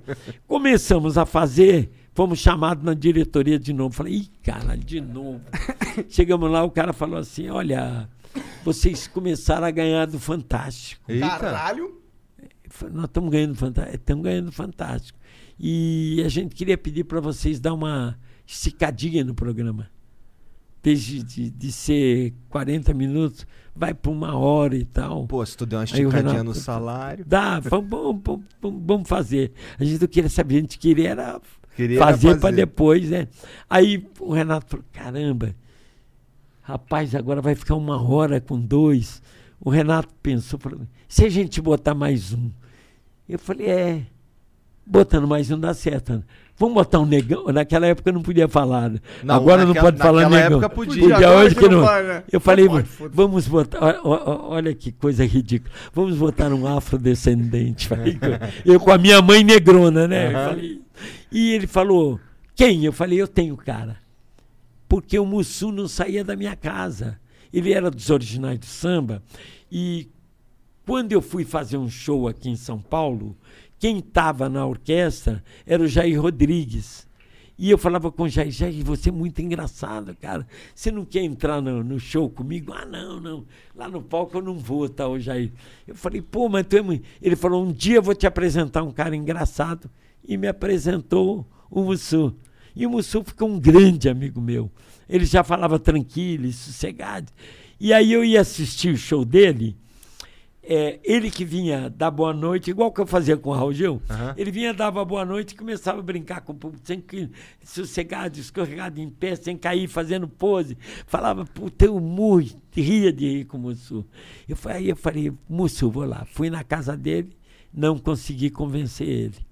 Ele, não, não, tô lá e tal. Eu falei, mas compa-" ele não me chamava, nunca me chamou de Dedé. Era compadre, compadre, e tal. O compadre, né? Falou, ô meu compadre, vamos lá, vamos fazer, cara. Eu prometi que ia levar você. Eu me lembro que o Renato falou, ele decora. Eu falei, decora. Lá sabia eu se ele decorava. Falei que decorava e tal. E, e insisti até que eu consegui. Quando eu consegui, eu tive que falar com o empresário dele. O empresário dele falou: olha, ele não pode trabalhar sexta, sábado, domingo. Eu falei: não, não, nós gravamos é, terça, segunda. Ah, então tudo bem. Aí fechei com o Mussu, liguei para o Renato. Não tinha celular, era. Mete, enfia o dedo e roda. Não é o que eu você está pensando. É no telefone que eu estou falando. Era então, eu liguei para o Renato, falei, Renato, fechado aqui, tal, tal, tal. E aí ficou fechado, falei, curumbo, curumba, falei, ah, e começamos a fazer com o Mussu. Aí falei, Mussu. Mas ainda eram os insociáveis. Ainda era os insociáveis. Aí era Dedé, Didi e Mussu. Foi quando começou o Mussu a trabalhar com a gente. Mas ele já tinha esse negócio tranquilo e sossegado. E eu perguntei para ele uma vez, quem te ensinou isso? Ele falou, é que eu fui fazer uma participação uma vez na escolinha, o Grande Otelo me indicou. E eu fui lá, o Grande Otelo falou, ah, tem um neguinho aí engraçado pra caramba, põe ele aí. Aí ele foi lá, o... ele falou pro Chico Anísio, o que que eu falo, Chico? Ele falou, você não precisa falar nada, põe um S no final das palavras. O moço falou, como? Ele falou, fala tranquilo com S. O moço falou, tranquilis. Ele falou, é isso. Fala sossegado e põe um S. O moço falou, sossegades. Ele falou, é isso. Você só tem que fazer isso. Chico Anísio falou É, pra o ele. Chico Anísio Caralho. que passou isso pra ele. E ele falou pro Chico, falou, Chico, se eu tiver que falar que pena, Oh, we could, we could fly. This is your summer. That means Six Flags in the taste of an ice cold Coca Cola. We're talking thrilling coasters, delicious burgers, real moments together, and this. Coke is summer refreshment when you need it most, so you can hop on another ride or race down a slide at the water park. This is your summer. Six Flags and Coca-Cola. Come make it yours. Visit sixflags.com slash Coke to save up to $20 on passes. We como é que eu faço? Aí o Chico deu risada e falou, é você mesmo, não vai- você é comediante. Foi assim que entrou. Depois de um mês, um- o Renato me aparece lá com um cara bem vestido de gravata, com uma voz bonita. Falou, Dedé, vai trabalhar com a gente. Eu chamei ele de lado falei, vai fazer o quê? Falou, comediante. Eu falei, você tá louco, comediante? Cara com uma voz bonita dessa e tal. Ele falou, não, é que ele foi locutor de rádio, ele fez rádio novela e tal. Ele falou, não, não, Dedé, segura aí, deixa aí que você vai ver. Rapaz, quando o cara começou a ensaiar, que fez aquele. Por isso que eu estava dizendo no começo aqui, que ele era um grande ator, porque ele não era nada daquele. Zacarias, Quando ele, né? quando ele entrou de, fazendo o Zacarias, sem pintura, sem nada, sem peruca, sem nada, que ele era careca. Ele entrou no ensaio, eu já mijei de dar risada. Agora chegou na hora Como de era o gravar. nome do Zacarias, Não, não chegou sei? na hora de gravar, ele me aparece com aquela peruca, com aquele dentinho, com aquela risada. Pô. Eu falei, falei pro Renato, cara, tu acertou na mosca. O, o Renato falou, não te falei, cara, pode confiar. Foi o Caraca. Renato que botou ele. Entendi. Que da hora. E aí continuou sendo os insociáveis. Até a Globo chamar a gente. Quando a Globo chamou, virou os Quando a Globo trapalhões. chamou, por quê? Porque o pessoal. Porque antes tinha tido os Trapalhões da Excelso. Era, Dedé- era Dedé, Didi, Vanderlei Cardoso, Ted Boi Marino, Ivon Cury, a própria aquela Van- Vanusa. Uma vez saiu um, a, o Ivon Cury, entrou a Vanusa. Então nós, era uma história. Era uma história escrita pelo Emanuel Rodrigues. Era Entendi. a direção do Wilton Franco. Quem botou esse nome na gente de Trapalhões foi o Wilton Franco e Emanuel Rodrigues, que criou esse título dos Trapalhões. Entendi. Então, o pessoal na rua aqui em São Paulo, a gente ia num restaurante, alguma coisa, ó, os Trapalhões aí, ó, os Trapalhões. Não falava voz insociável. Entendi. Aí o Renato falou, pô, vamos mudar, vai ficar os Trapalhões. Aí, nó- quando nós saímos da, da, da, da Record, nós já fomos para a Globo com o nome de Os Trapalhões. Eu lembro da, da vinheta. Dedé, Didi, Mussum e Zacarias. É. Os Trapalhões. Era maneiro pra caralho. Maneiro né, demais, né? Maneiro, mano. Aí foi, foi um sucesso enorme na, te- na Globo quando foi. Não, Não? não, não. Os três primeiros programas foram um fracasso. Sério? O primeiro deu uma audiência, rapaz, assim, de arrebentar. O segundo caiu, o terceiro foi pro buraco. Tava todo mundo preocupado. E nós sabíamos qual era o motivo. Qual era? Direção. Estava engessando a Dire... coisa? Engessou a gente. Entendeu. E aí- Botou a gente de smoke. E outra coisa, ele falava assim: você começa a piada aqui, aí você vira pra cá e dá o final da piada aqui. A gente falava, "Ô, Vanucci, não dá, se a gente não ir no embalo e tal. Ele falou, não, mas... Aí um dia o Vanucci era muito meu amigo. O Vanucci, sabe quem é? Ele foi o grande diretor dos musicais da Globo. Augusto pra, César. Vanucci, né? Que era o pai desse, desse menino que ganhou o Big Brother, sei lá o quê, o Vanucci. Aí ele, eu falei com ele, falei, olha, Vanucci, não tá dando, você desculpe, mas não tá dando, cara, você tá engessando a gente. Ele falou, olha, para fazer merda eu não faço. Vocês pegam outro diretor porque eu não tô aqui para fazer merda. E largou o programa aí, quem foi a nossa dirigir? sorte. Não, aí tinha um, não, aí tinha um diretor lá. é, Eu dirigi os Trapalhões depois lá. Foi depois? Mas tinha um diretor lá que era o Adriano Stuart. O Adriano Stuart, ele era moleque de circo, igual a mim. O pai deles, que fez o primeiro circo Bombril, que era o primeiro circo de televisão, que ele levava números de circo e tal. Era família Cicense também. Eu falei, Renato, esse aí vai ser na mosca. E ele, ele sabia tudo de palhaço de circo e tal. Aí a gente começou a gravar com ele e foi embora. Eu disse, pô, erramos. Ele falou, não, não, não, não, não, não, vai daí, toca daí mesmo. Dá uma fala atrás e toque. A gente tá, pá, e vai, aí nós sentimos vontade. Aí falava, falava "Ô, Adriano, não queremos ensaiar esse quadro, não. A gente sabe o começo, o meio e o fim. Podemos tocar? Ele, pode, pô, tem seis câmeras. Toca lá. Ele falava, deixa uma no geral. Não invade as outras. Porque qualquer problema eu corto pro geral, depois eu volto para lá. Foi isso aí eu aprendi com ele nas minhas direções. Pode eu crer. aprendi com ele. Você deixa uma no geral que não cobre as outras, só fica ela no geral. E ali a gente fazia, deitava e rolava. Quando errava a marcação, alguma E o- coisa, ele cortava pro geral, depois voltava pra... E aí deu certo. E a Aí, audiência começou a subir. aí foi com dois, três programas, já estavam batendo audiência total. Já. Foda. Aí foi aí que os Trapalhões andou mesmo. Entendi. E por que, que ele saiu e tu virou diretor? Não, isso foi, foi bem depois, porque ele foi para outro programa, Entendi. não sei o quê. Anos depois. Aí passou anos depois, aí passou o Manga, Carlos Manga dirigir, que o Carlos, só dele dirigir, a gente já tremia, né? Falava, pô, é, é o Carlos Manga, rapaz. Você quer saber quem é Carlos Manga?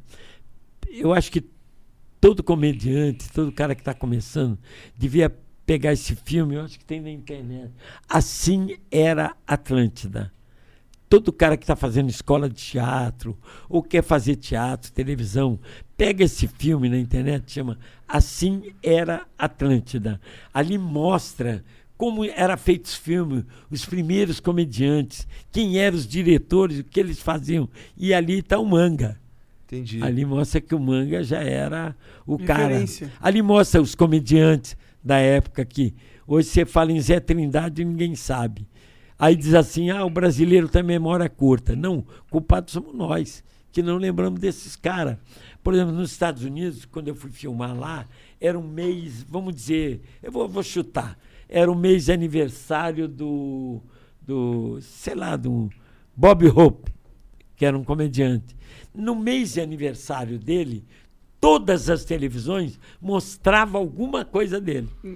Uma mostrava filme, outra mostrava um quadrinho, o outro mostrava ah, essa, que foi quando o Bob Hope fez não sei o quê.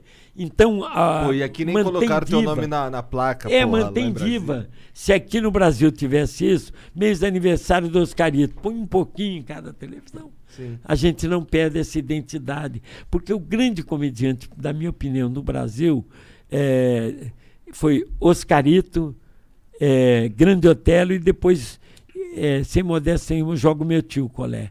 Foram os comediantes também. Mas o Oscarito era uma coisa assim. é, que não dá para acreditar. O que ele inventava, o que ele fazia. Ele era incrível. E começando o cinema, rapaz. Começando, né? O cara tinha que fazer, como nós, como começando Trapalhões, tinha que fazer de tudo. Eu que marcava as brigas todas. Ninguém sabia como marcar as brigas. Eu, como vinha de circo, falava, não, vem cá, vou te explicar. Briga assim, assim. O cara fala, faz aí para me ver. O cara fala, ah, então bota a câmera aqui, aqui, aqui, aqui. Né? O próprio eh, o Stuart, ele tinha essa facilidade de circo. Quando veio o Stuart, passou a, a dirigir filme nosso, eu senti uma facilidade tremenda. Porque ele explicava o que eu fazia, ele passou a fazer. Não, Dedé, aqui você levanta a perna, joga para lá, o bandido vem daqui e tal. Me facilitou muito, né? Pode crer. Mas eh, assim era Atlântida. Eu recomendo para todo mundo para saber quem A é o origem. Oscarito, grande comediante. Rapaz, o cara era fantástico, o cara era. Você precisa conhecer o Oscarito. E- pode crer. E, e, é, eu sinto o Brasil. O E, o, Brasil é, e, o, e o Manga foi o cara que empurrou a comédia. A comédia era muito duas falas musical, duas falas musical, né? Que eles aproveitavam os cantores, tinha Maísa, tinha eh, Blackout, Reis Zulu, Jorge Veiga, né? Eh, então, esses cantores todos que faziam sucesso da rádio, mas ninguém conhecia quando aparecia no cinema, o cinema lotava para ver. Então, Jorge, ah, como é que ele é? Porque os caras imaginavam, né? E, e o Oscarito foi o grande. Depois veio o Anquito. Mas o Oscar, Oscarito, ele trabalhou no circo na Argentina com meu pai. Hum, olha lá. É, ele foi palhaço de circo com meu pai na Argentina. Maneiro. Então, Oscarito, o nome, ele tinha o mesmo nome do meu pai, Oscar. O nome dele é Oscar. Eu me lembro que uma vez o Oscarito foi na Bahia e nós estávamos com um circo lá. E ele ia aparecer antes do filme. E eu falei com meu pai, falei, pai, o Oscarito vem aí. Pai, pelo amor de Deus, pai, leva a gente lá e tal. Meu pai falou, não, não precisa ir lá. Você faz o seguinte, você vai aonde ele passar e fala assim, Oscar, Oscar, que ele vem falar com você. Eu falei, tá bom, fui eu e o Gibe. O Gibe é que fazia o Papai Papudo, fazia as pegadinhas do Silvio Santos, escrevia as pegadinhas, fazia era, é, o Gilberto Fernandes, o Gibe. Fez a. É, como é, Papai Papudo, com a vovó Mafalda, Sei, sei. o Bozo, aquela coisa toda. E Bom, fui eu, e o sei, Gibe. mas tu não sabe, porque isso é, É. velho pra caralho. Cara, eu tô só falando sim, sim, sim, mas é que eu realmente eu tô me sentindo Não, ignorante não. que horas sentido. são? 5 e 60 Não, mas é, a molecada, elas pesquisam rápido na internet. Ah, sim, mas é bom você falar esses nomes É. até pra galera saber, as saber quem pra é, poder né? pesquisar. Aí fui eu e o Gibe pra lá, papai papuda. Ficamos lá no meio do povo, papa. E aí eu perguntei para um, um cara lá, chamou ele falou, vem cá, nós somos do circo, ali e tal. Aí os caras, ah, vocês são do circo, são. E- e por onde que o, que o, Oscarito vai entrar? Eu falei, o povo tá aqui, ele vai entrar por uma porta lá, não sei o quê. E nós Tá, tá bom, mas não fala para ninguém, pelo amor de Deus. Tá. Fui eu e o Gibe para lá. Mas já tinha algumas pessoas. Aí ele, ele saindo. Rapaz, quando eu vi os caritos, eu quase desmaiei, cara. Era os caritos, caralho. Aí ele saiu assim, meio abaixado. Ele entrando na porta, eu falei: Seu Oscar, ô seu Oscar. Ele parou, voltou e falou: Foi você que me chamou de Oscar? Eu falei: Foi. Como é que você sabe? O meu pai é o Oscar. Que brincando? É o Salinas? Eu falei, é.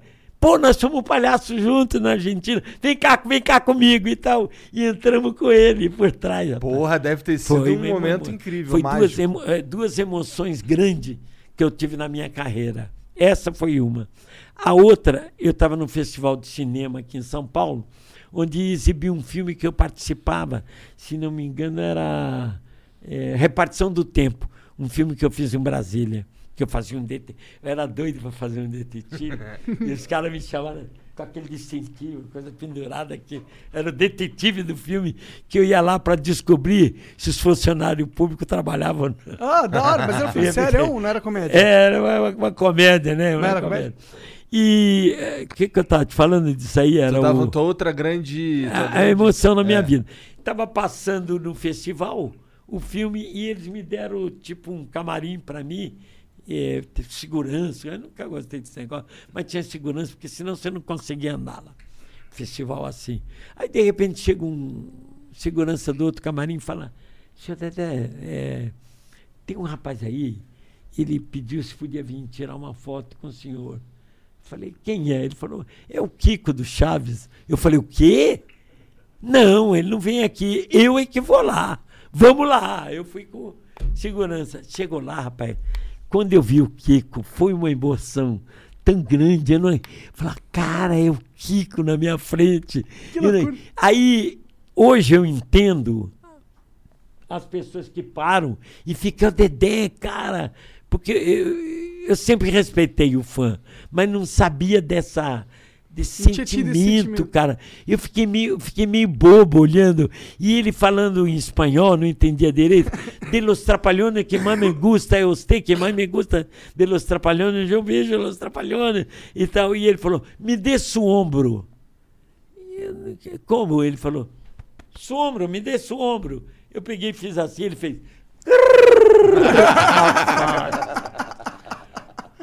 Acredite se vocês quiserem, eu chorei naquela hora.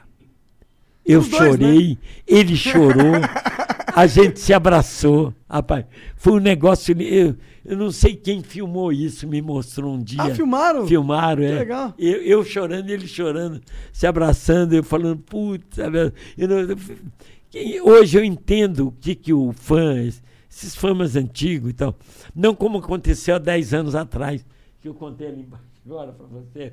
10 anos atrás eu estou com o Beto, não, não, uns 15 anos atrás, eu estou com o Beto Carreiro no aeroporto e vinha um senhor na cadeira de roda com uma enfermeira. E a enfermeira falou: Dedé está passando ali, Beto Carreiro. Ele falou: quem? Dedé. Dedé! Não, eu quero falar com ele. E aí a enfermeira falou: seu Dedé, faz favor. Eu falei, eu vi aquele cara na cadeira de roda, bem velhinho na cadeira de roda. Eu fui lá, pois não, foi seu Dedé. Eu falei, é, seu Dedé, deixa eu ver. Ah, que bom, rapaz. Eu te assisto desde que eu era pequenininho. eu falei, pô, é. Eu falei, pô, Tô ancião, né, já. Porra.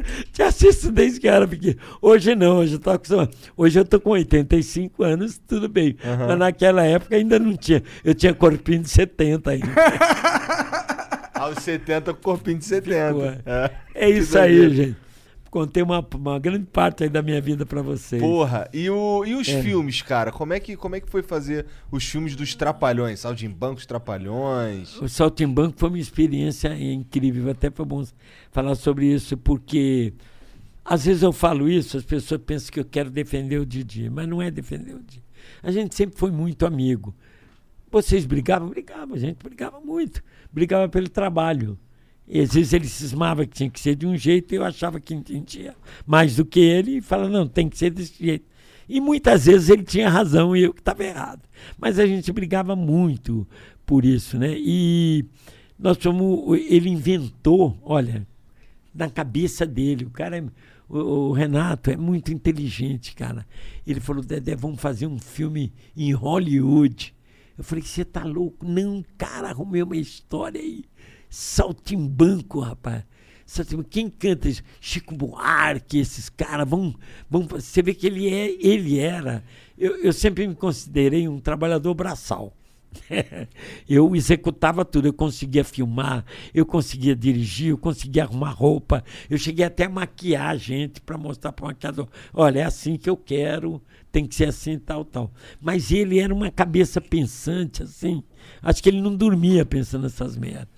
Vamos filmar em Hollywood. Falei, puta que filmar o quê? Saltimbanco tem uma parte dos sonhos. E eu pensei a gente fazer lá, naquele. Na, vamos para Universal Studio, onde tem aquelas coisas. Gente- Falei, porra, rapaz, do caramba isso. E nós fomos fazer o filme lá no- nos Estados Unidos. O diretor ficou doente. O diretor ficou doente. Aí o Renato estava lá no apartamento dele falou: Pede para o dar um pulo aqui, ver se ele pode vir até aqui e tal. Falei, "Ó, o Renato falou: você pode ir até lá. Eu falei: "Pô, tudo bem. Falei: que foi, Renato? Tu vai dirigir o filme. Eu falei: o quê? Você tá louco? Porra, tu não disse que dirige? Não, eu dirijo. Eu fiz, eu um meio curso, eu fiz com Ari Fernandes, que é do Vigilante Rodoviário. Foi Pô, que... Mas tu também já tava enjoado de dirigir os trapalhões, né, cara? Não, mas aí é, show, todos os shows a direção era minha. Então. É, mas não era cinema, cara. Ah. Cine- cinema. Direção, é, direção. a- o cinema na época era um filme assim, 35 milímetros. Não era hoje que você mete um cartão, É. põe 10 câmeras, quando vai pro computador você conserta. Sim. Não tinha conserto. Se errasse, não tinha, não tinha computador para te salvar, não, cara. E, ti- e o negativo era negativo. Se você errasse aqui, como é que você ia voltar depois?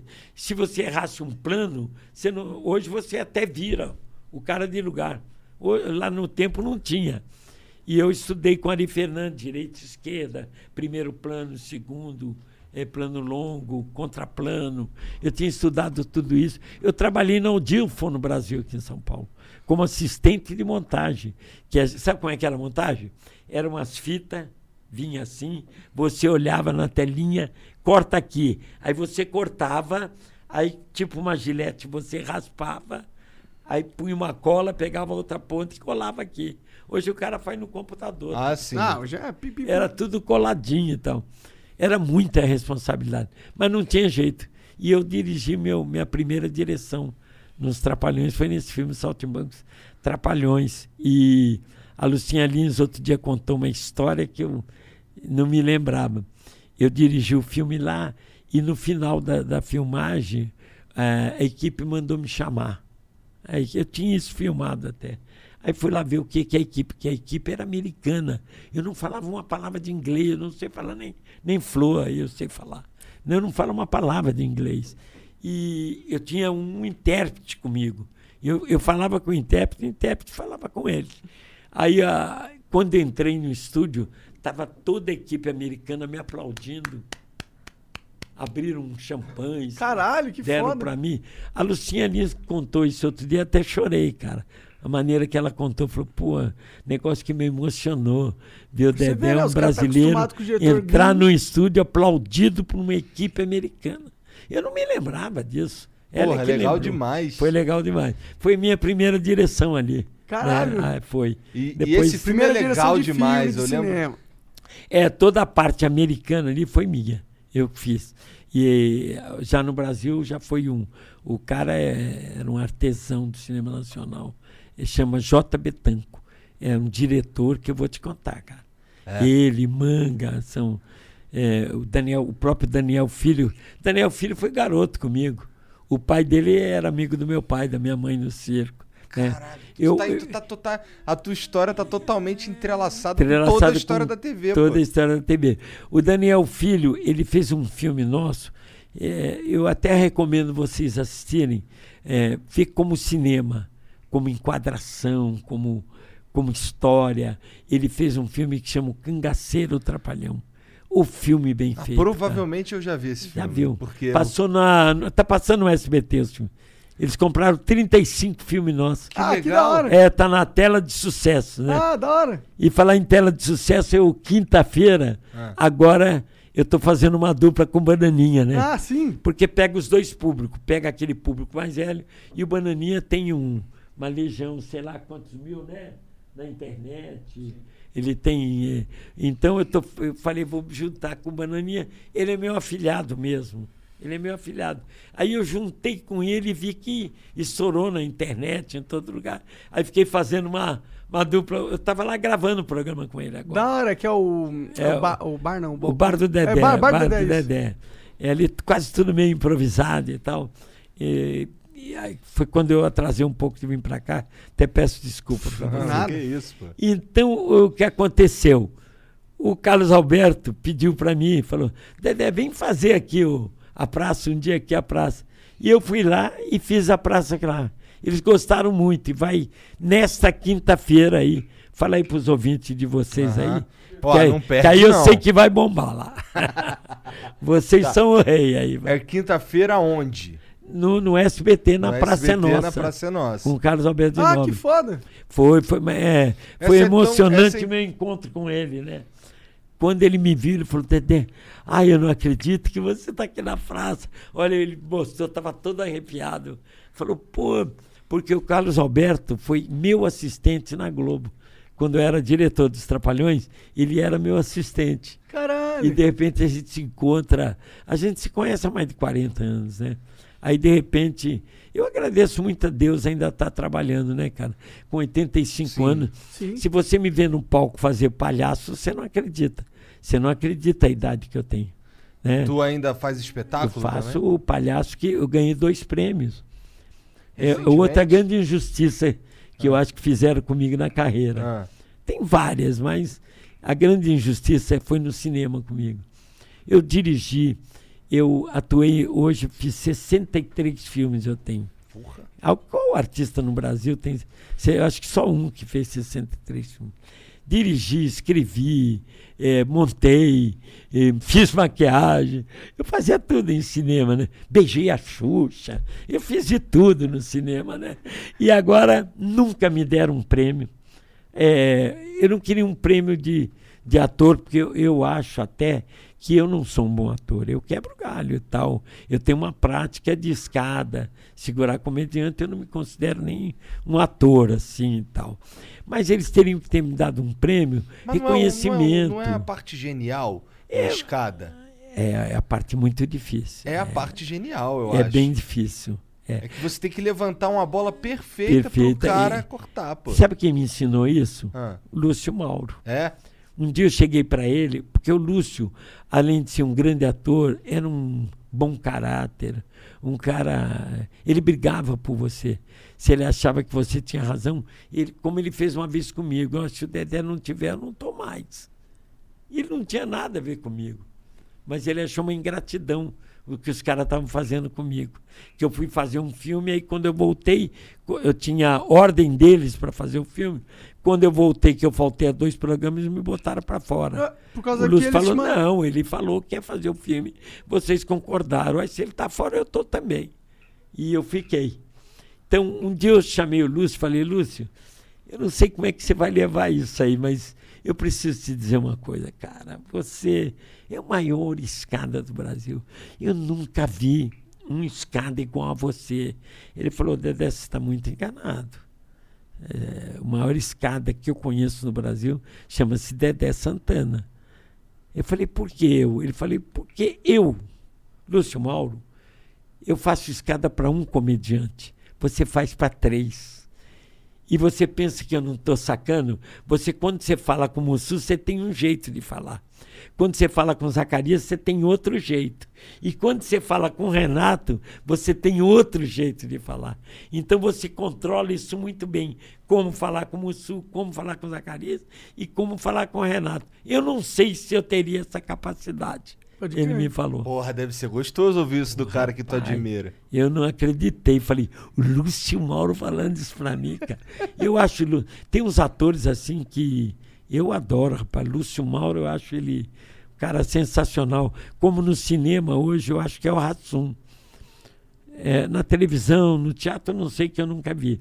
Mas na televisão, você, você põe o, o Rassum no teatro e na televisão, o grande ator hoje de, de, de cinema é o Rassum, rapaz. O Rassum ele tem comunicação com a câmera. Eu estou te falando como diretor. Pode crer. Como diretor. Ele é o grande ator do cinema hoje, é o Rassum. Você sabe quem é. Tô, Leandro Sim, Hassum, sim, sim, Ele fez sim, um claro. especial de Natal aí que, Que bombou, bombou pra caralho, demais, né? é. e mano. não é um dos melhores dele, porque ele é muito bom, cara. Ele é muito bom. Ele sabe a hora certa de olhar. É, o cinema é muito difícil, porque na televisão a tela, vamos dizer isso, no cinema é um mundo. Você olhou um pouquinho demais, cagou. Pode crer. Você tem que ter o tem que ter esse, essa compreensão, essa Sim. visão.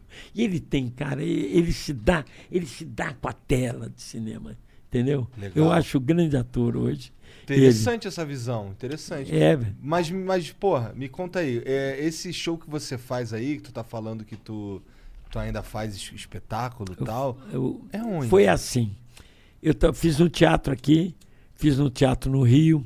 É, aqui ficou, acho que São eu Paulo, três ver, meses. porra. Eu fiz no, no, no, no teatro ali do Banco do Brasil. Mas vai rolar mais? CC, Tá rolando todo dia. CBB, Teatro do Banco do Brasil eu fiz aqui. E fiz em Brasília um mês, foi muito bem. E aí eu parei por causa da pandemia. Eu volto agora no Rio. Hora. Como eu estava te falando, nunca me chamaram no cinema para falar, "Tó, toma um prêmio, porque você ensinou as crianças a ver filme nacional. Nós, os Trapalhões, nós somos do tempo que ninguém via filme nacional. Pode crer. E nós ensinamos a criança a ver filme nacional, a conhecer os atores. Olha, eu diria que na, sua- na época dos Trapalhões, a galera via mais filme nacional do que hoje em dia, É. E aí o que aconteceu? Nunca me, me deram prêmio, nunca me chamaram.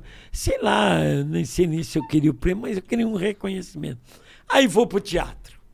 Me chamam para fazer palhaço. Alexandre Borges e Fioravante Almeida. Aí eu falei, o que, que é a peça? É o palhaço. Eu falei, eu topo. Aí já tinha celular, já é época do celular. Tá bom, tá bom, eu topo. Falei, pô, vou, vou lembrar aqueles tempos meus de palhaço. Eu não queria fazer teatro, mas vou fazer. Né? Eu não estava fazendo televisão.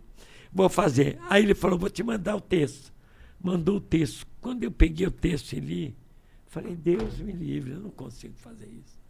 Ou ele começa numa comédia, aí ele vai indo pro drama, pro drama, pro drama, e chega no auge do drama. Mas num drama pesado. Eu falei, pô, não, não é, não vai conseguir fazer isso. Aí liguei para ele. Falei, Fioravante, olha, você é o produtor e tal, eu preciso falar com você, rapaz. Para mim, não vai dar, cara. Isso é um dramalhão pesado. E eu não quero estragar a peça de vocês. Ele falou, Dedé, agora não dá mais. Que eu falei com o Banco do Brasil e ele fechou. Você vai, ter que fazer os dois bancos do Brasil. Os dois vai ter que fazer Brasília, o teatro, e vai ter que fazer o teatro aqui. Putz, eu falei, e agora, rapaz? É, quando é ensaio, ele falou, você vem aqui para o Maxud tal dia. Ensaiamos ali no Maxud, que tem um teatro e tal. Fomos lá. O Alexandre Borges, eu conheci ele com 14 anos de idade, ele fazendo figuração no filme dos Trapalhões. Olha lá. Ele era figu- fazendo figurante. Aí eu chamei e falei, Alexandre, você acha que eu posso fazer essa peça? Ele falou, pode, por que não? Eu falei, vamos fazer uma coisa. Eu não quero comprometer a peça de vocês. Eu vou fazer uma leitura e fazer um ensaio no palco. Aí você me diz, pode ou não. Tá bom? Se não puder, não estou zangado nem nada. Eu, eu tenho consciência, daí eu, eu vou embora numa boa. Tá bom, fiz o ensaio, ele falou, e aí? Falou, vai fazer e vai fazer bem. Legal. Da hora. Aí a minha filha, que é a Yasmin Santana, ela foi fazer um coach para mim. Porque ela, é, ela sempre fez teatro. Ela tem 22 anos, mas fez teatro, faz cinema. Então peguei, ela é até assistente da peça. E ela foi lá comigo e batalhou, batalhou, batalhou. Com 10 dias eu tinha 60 páginas decoradas. Pô, pra um velho. 60 é, páginas velho- decorada. Velho com 80 Não é questão de velho. Se eu puser 81 60 páginas anos. decoradas, não decora. Se puser 10, eu não decoro. Se puser Ah, duas, decora. não Não decora. decora. tudo é costume. É, Hum, decora, você não decora conhece sim. essa cabecinha aqui não. Depois que você decorar a primeira, o resto vai. Bom, conclusão. Rapaz, faço a peça então. Qual a surpresa minha? Fui chamado em Brasília, lá numa eh, uma grande convenção que tem em Brasília, onde me deram o prêmio, por causa da peça, me deram o prêmio de eh, embaixador da cultura. Ah, Eu tenho aquela medalhão de embaixador da caralho, da hora. É tipo oficial do governo essa porra? Oficial do governo. Que sim. foda. Sou Aí embaixador sim. da cultura. Que da hora. Você, você acredita Aham. aí? Aí veio para São Paulo, o, o me liga. Dedé, Dedé, mandei para você ler aí o jornal e tal. Eu te mandei pelo teu WhatsApp. Falei, o que, que será? O cara estava muito empolgado. Dedé Santana ganhou o prêmio Aplauso em São Paulo. Falei, puta merda. O prêmio mais eh, cobiçado em São Paulo, em teatro, é o prêmio Aplauso. E eu ganhei dois prêmios. Falei, pô, fiz cinema a vida inteira, me arrebentei. No... Agora ganhei dois prêmios no teatro. Porra, Você muito viu a peça, foda. não? Você não viu a peça? Eu quero É, ver essa peça. Ela começa na comédia, ela vai num drama, mas um drama violento. De- eh, Agora, o papel parece que foi escrito para mim, né?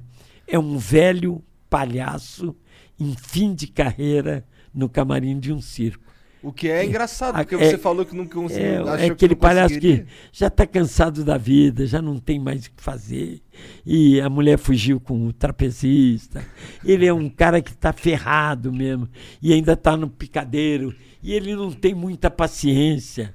Tem palhaço assim que não tem. E ele tem um fã que. O Fioravante Almeida, que faz o papel, ele, ele tem um prêmio de teatro também. Ele ganhou o prêmio Muro de Arrima, ele ganhou o prêmio de melhor ator.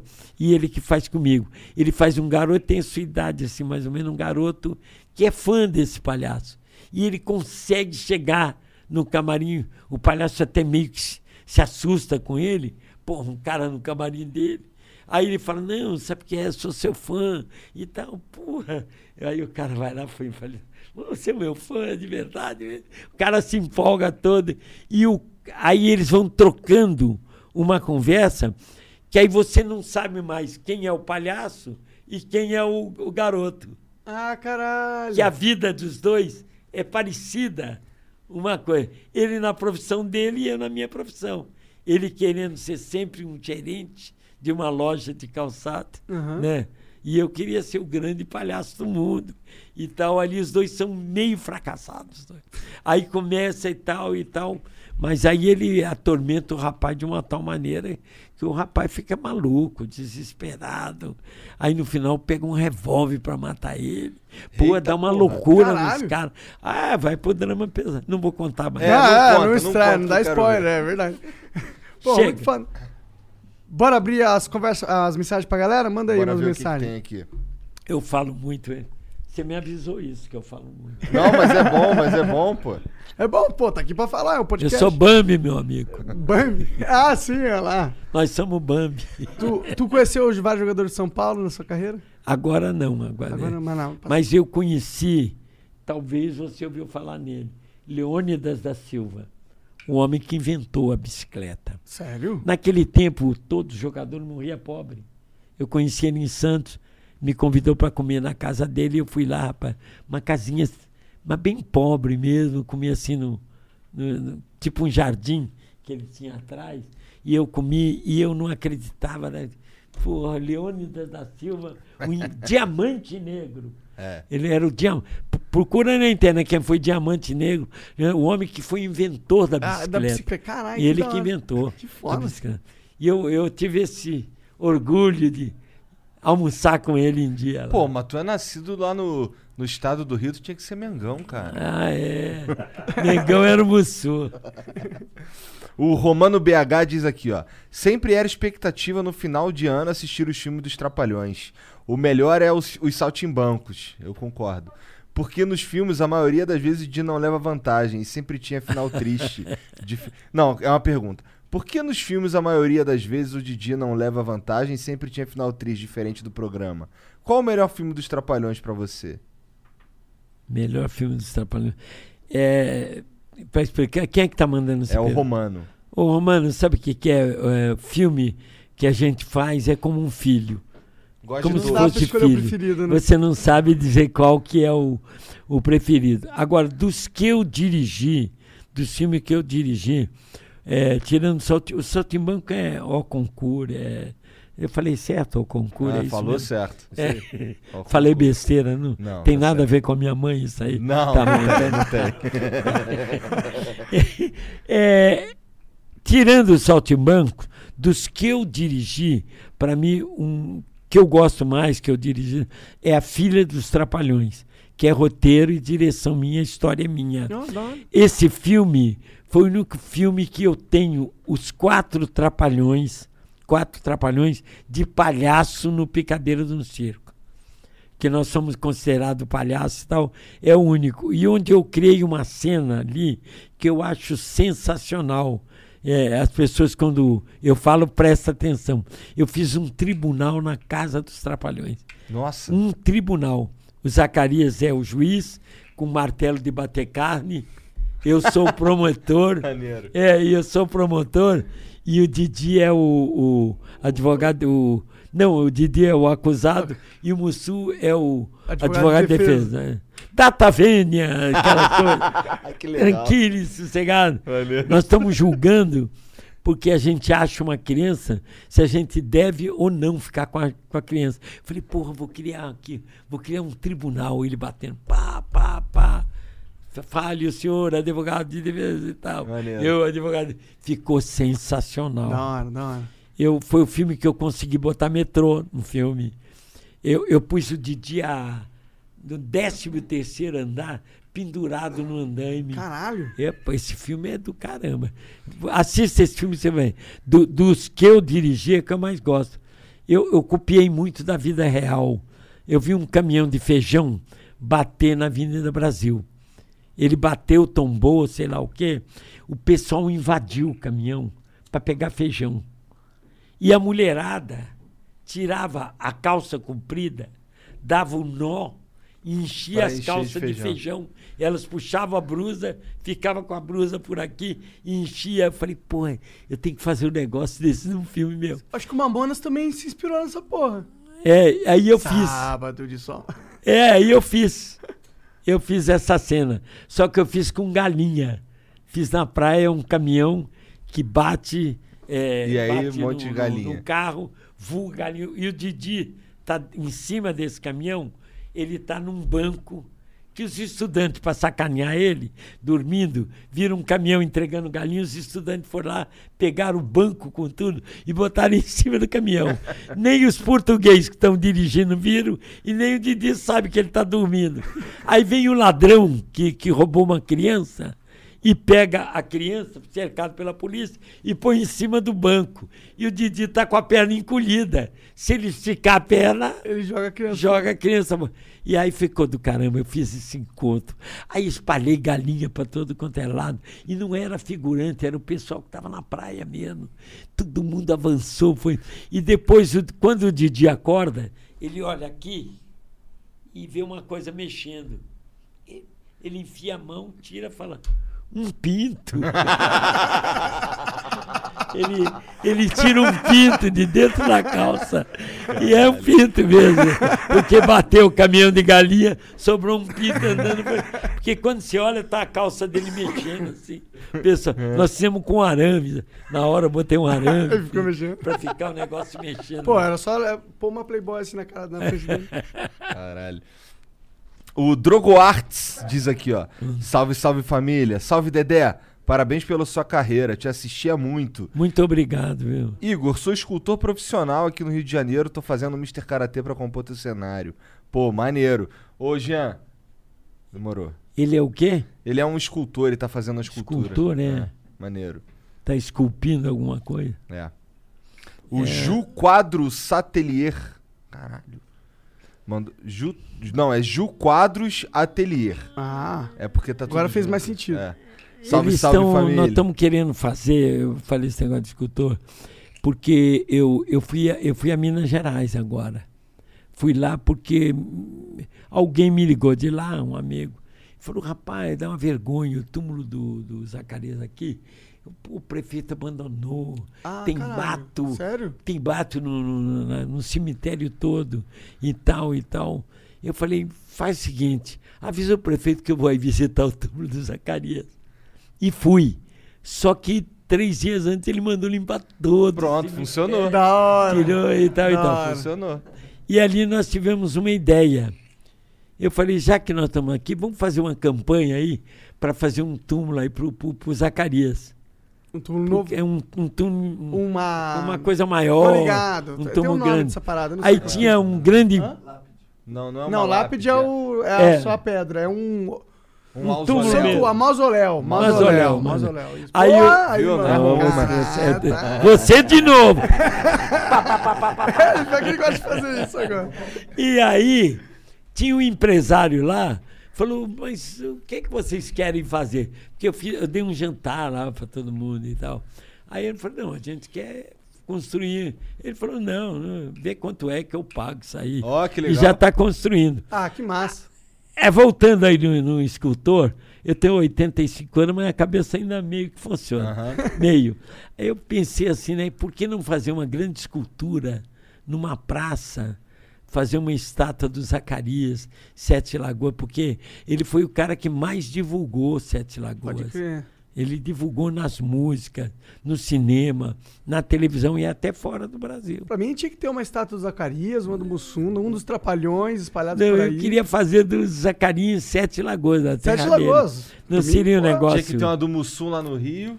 É. Tinha que ter uma do Dedé lá em Brasília, só de, só de raiva. Ah. Certo? Só é, só pra, pô, porque eles nunca deram moral. É, lá. E uma do, do Didi lá Mas em... é, um escultor desse, de vez em quando, pode fazer, né? É. Uma Ah. estátua dos A Zacarias. gente não tem nada aqui no Brasil, tipo uma eh, estátua da. ah, qual é? É, calçada da fama, igual tem lá em Hollywood, é, né? Ou tem? Tem, Tem, eu assim? acho que tem, eu não me lembro bem onde é, mas tem. Gramado? Gramado tem uma parada? Gramado, é. É, Ah. Gramado tem. Lá tem uma, o Didi de cera também. Ah, da legal. Tem o Didi e o, e o Musso de cera lá. Só não tinha o Dedé nem o Zacarias. Cambada de filha da mãe. O Ju Quadros Atelier manda aqui. Salve, salve família. Dedé, na minha opinião, na minha opinião, você é o maior artista circense do mundo. Ah, Amo para você. Não, não é não. Como faço pra enviar pra presentear vocês? Grande abraço. Como é que como é que as pessoas entram em contato Como é que contigo? pode pai? fazer? No, no Instagram, Instagram, tem um e-mail lá, manda lá. Dedé Santana oficial, Instagram. Poxa, eu ia ficar. Eu adoro quadro, rapaz. Eu tenho um quadro lá em casa que eu ganhei em Campinas, que é a Menina dos Meus Olhos. E o cara fez um quadro para botar na cozinha, que é uma manga. Você jura que é uma manga, rapaz? Mas muito bem feito. Bem eu sou apaixonado por quadro, gosto muito de Pode quadro. crer, da hora. É. O Acriano diz aqui: salve, salve família. Dedé, na infância eu vi muitos DVDs dos Trapalhões. Você sabe de cabeça quantos filmes dos Trapalhões foram lançados? Deve passar dos 30, fácil. É tipo o universo cinematográfico É. da Marvel. Tem até filme com Pelé e um Tem. inspirado em Star Wars. É. Exatamente. Caraca, o cara fez a pesquisa aí, né? Tem, eu calculo que nós temos uns 30 e poucos filmes. Caralho. É. É. muito filme. É, porque tem uns que eu não. Tem uns que é só Dedé e Didi, Dedé e Didi. Agora com os trapalhões mesmo, uns 30. Porra, é muito 30 filme. filmes. Rapaz, cheguei a dirigir dois filmes no ano. Porra, Fiz dois filmes no ano, foi brincadeira. não. maneiro, Foi cara. uma, uma coisa de maluco, né? Eu era maluco, eu não regulava bem. Porque você dirige. Trabalhava pra cacete. Porra, uma loucura, rapaz. Você dirigir um filme já é loucura. E eu aprendi com um mestre que ia lá no local e falava: o som nasce aqui. Eles me ensinaram que cinema se faz na mesa. Cinema você não faz na hora que está filmando. Você faz na mesa. Eu aprendi com o mestre. Conversando com a galera É, eu ia, ele me fazia no local e falava, sol nasce aqui, aí ele cai para lá, tantas horas ele está aqui, e que é o J. Betanco, ele anotava tudo, né? Eu me lembro que eu queria, ele me chamava de palpiteiro, que eu, eu era igual o Bananinha, viu? Quando eu dirigi, o Bananinha não saía do meu lado o tempo inteiro. E eu era a sombra do J. Betanco.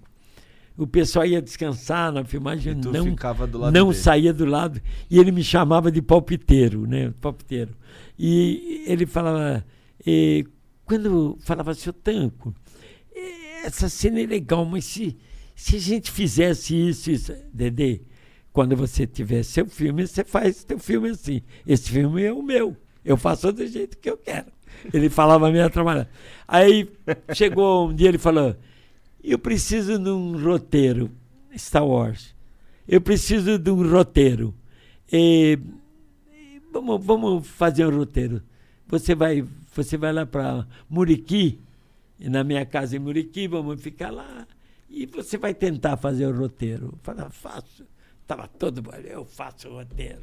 Fui para lá, fiquei uns dias lá, fiz o roteiro, cheguei, entreguei para ele no café da manhã. Disse, Vamos ver roteiro, vamos ver roteiro, Dedê, Dedê, ver roteiro. Ele leu, leu, ah, leu, voltou para, tal, tal. Eu estou lá esperando. Ele, que, que tal, seu Tango? Uma merda. Esse roteiro é uma merda. Você fecha o tempo todo, público não respira, tem que ter para público respirar. Público aqui não respira. Vai fazer outra roteira. Esse tá uma merda. Aí eu fiz outro, entendi o que ele queria e tal. Ele falou: "Ei, esse tá quase bom. Eu vou levar aí. Porque quem fazia os roteiros dos filmes é o Vitor Lustosa. Aí entrou o Vitor Lustosa, que era o grande roteirista dos filmes nossos. Né? O Vitor Lustosa é meu compadre, ele está comigo há mais de 45 anos. Ele que me ajuda nessa pandemia aí, ele fez uma boa parceria comigo, onde eu acabei fazendo, trabalhando para. Pode falar aqui, né? Eu, eu, eu sou- hoje garoto propaganda da Softworks. O que, que é Softworks? Softworks é um calçado antiderrapante. Da hora. Pô, rapaz, eu, eu, eu dei para uma, uma senhora que era enfermeira. No outro dia, todas as enfermeiras foram lá e compraram. Hora. Sério? Todas compraram o Softword. É uma, Que, é- pô, eles são tem bonitos. Tem vários né? modelos bonitos, tem branco, tem preto. Da Aí hora. quem usa muito é açougueiro também para não escorregar. E até para quem trabalha em churrascaria, eles têm um preto que imita sapato para quem trabalha em churrascaria, porque pinga gordura. Aham. Escorrega. Eu, eu gravei agora 10 filmes com Bananinha eh, mostrando isso, que quem não usa softwork pode ir para as pessoas idosas. Eu mesmo já escorreguei muito. Sim, e- né? e, quando a com- gente é idoso, com- com cair software- é, é ruim. É, com softwork não, não escorrega Todo mesmo. dia é ruim cair, na verdade. É. Não importa a época. E eu acho. fazendo também. Rapaz, eu já caí tantas vezes, já me levantei. Eu acho que eu sou um guerreiro, Pô, cara. você sabe cair, Eu né? Você caio. é palhaço, sabe cair bem. Pô, tá aí. Pô, Arrebentou, hein? Arrebentou. Eu caio, mas sei como cair, como me levantar de novo, né? Então eu tenho, eu tenho pessoas que me ajudaram. é. Eu tenho uma pessoa lá em Curitiba também que, que me ajuda muito nessa parte de comercial. E essa dupla que eu fiz com Bananinha está ajudando. E eu pretendo fazer minha peça de novo. Pretendo trazer para São eu Paulo. assistir, pô. É, pô. Tomara que você goste, né? O pessoal gosta muito. Porra, cara, tu ganhou dois prêmios por causa dessa É. peça. Não, eu acho é. que eu vou gostar, cara. Agora, posso te contar o segredo? Ah. Eu vim fazendo a peça e ensaiando, ensaiando, ensaiando. E um dia, eh, faltavam uns 10 dias para a gente fazer um ensaio geral. Eu chamei minha filha e falei: Filha, eu, eu sonhei com meu pai hoje. E meu pai tinha uma maneira de representar diferente dos outros. Eu falei com a minha filha. Ele chegava, ele não falava assim, bom dia. Não, ele chegava e falava. Bom dia. Depois que ele falava. Eu falei, pô, como esse Cara, é um tinha uma certa É um cerimônia. palhaço que tem gestos largos. Eu falei com ela, eu estou fazendo um gesto pequeno. Tem uma hora que eu digo para ele, ele diz assim, é, a sua coisa, a- como é a sua é, emoção foi longe demais, uma coisa assim que ele falava comigo. E eu falei, pô, será que eu não podia imitar meu pai fazendo esse- gestos, né? Eu- ela falou, faz, vamos ver o que dá, né? E eu fiz, rapaz, no ensaio. Na hora que ele vem, né, e fala para mim, a sua emoção foi longe demais. Eu pe- pegava aqui e falava, foi. Foi tão longe que alcançou a minha realidade. Caralho. então, o, pô, o Alexandre falou, porra, era isso que eu tava sonhando, cara.